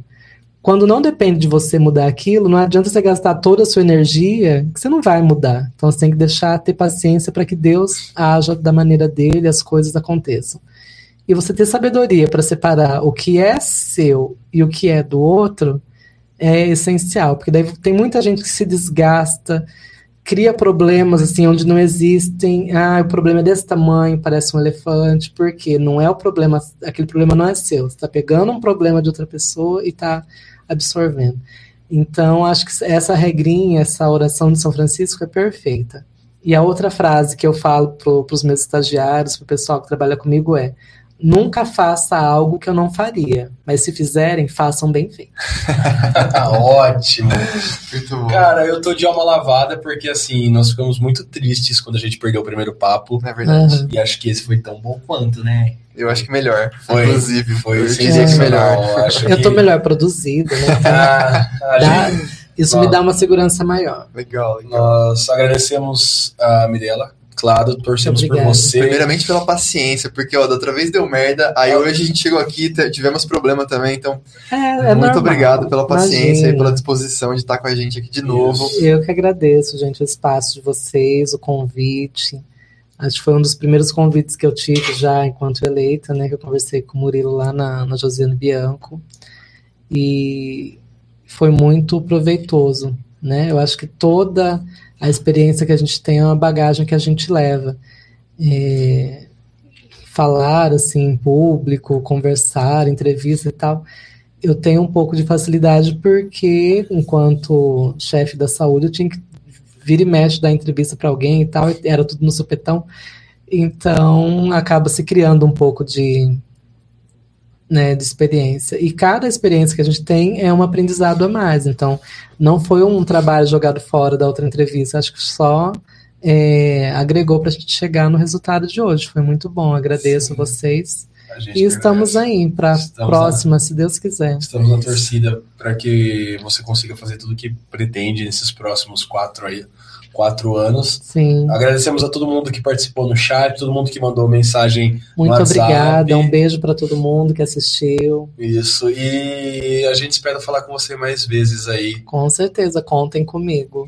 É, você, quer, você quer deixar algum recado para alguém? Uma rede social para galera te seguir? Facebook, Instagram? Olha, tem a minha página no Facebook, que eu preciso ainda alimentá-la melhor e tudo mais. É que me falta um pouco de tempo, né? E, e assessoria, enfim. É, sou eu, eu, eu e Deus e, e, né, contra o mundo. e, então, assim, tem minha página no Facebook, vocês podem seguir por lá. O meu Facebook está completamente lotado, não consigo aceitar muita gente. Então, assim, eu vou lá às vezes, excluo algum pessoal que é lá da Índia, essa galera que do, eu não sei nem quem é, que eu aceito todo mundo, mas aí tem um pessoal que, né? Uhum. Então, assim, eu vou aceitando de acordo com o que eu consigo, mas tem a página do Facebook, tem meu Instagram também, que é arroba Mirella2010. Também estou tentando acrescentar mais algumas coisas no Instagram, porque não é uma ferramenta que eu uso muito. Eu usava muito mais o Facebook, então assim, eu estou caminhando ainda com, o Instagram. E, e é isso, gente. Me sigam por aí, né? Acompanhem meu trabalho. Pretendo que na minha página do Facebook, é, até o final de semana, vai estar lá os, as minhas indicações que eu fiz ontem, né? As indicações que achei que foi bastante pertinente, requerimento que eu fiz ao prefeito, as moções. Então, assim, acompanhe meu trabalho, assim, os trabalhos estão sendo feitos, eu estou tentando atender a maioria dos pedidos que chegam até mim e espero poder representá-los a contento, tá bom? Muito obrigada a todos, um beijo para quem assistiu e é isso aí. Valeu, galera. Muito obrigado. O Léo dá o recado final. Certo, pô, vou agradecer então a todo mundo que acompanhou a gente, quem tá dando força aí, quem já falou que quer comprar produto do Pros, olha só que maravilha, já tem até a galera querendo É. comprar. É isso aí, comprem. O meu vai ser cortesia. Deus, desculpa, Ellison, desculpa. É, agradecer, então, vou aproveitar e agradecer o Ellison pela paciência de sempre receber a gente da melhor forma possível, sempre tá à disposição para ajudar a gente aí. Ah, posso dar um recado interessante? Claro. É, galera, tudo isso que vocês estão vendo aí, tá crescendo o negócio do Edson. Últimas vagas para quem tiver interesse, podcast é a mídia do futuro. Não é nem do futuro, velho, é do presente. Todo mundo tá ouvindo, todo mundo tá assistindo. Que é o melhor estúdio de Jaú e Bauru, que não sou eu que tô falando, é a galera que me falou. É o estúdio do El- do Ellison e é em Bariri, tá, galera? Esse estúdio é em Bariri. É numa casa que você fala assim: meu Deus, cara, esse estúdio existe. Contrato, cara, não chega mais. Muito bom. Da hora. E é isso, galera. Obrigado a todo mundo que acompanhou aí. Quem vai acompanhar no futuro próximo aí. Semana que vem a gente tá de volta. Essa semana sai corte, que com certeza vai estar engraçado. Bem, Ben Affleck. e é isso aí. Até a próxima. Um abração pra todo mundo e tchau. Tchau, tchau. Como um farol que brilha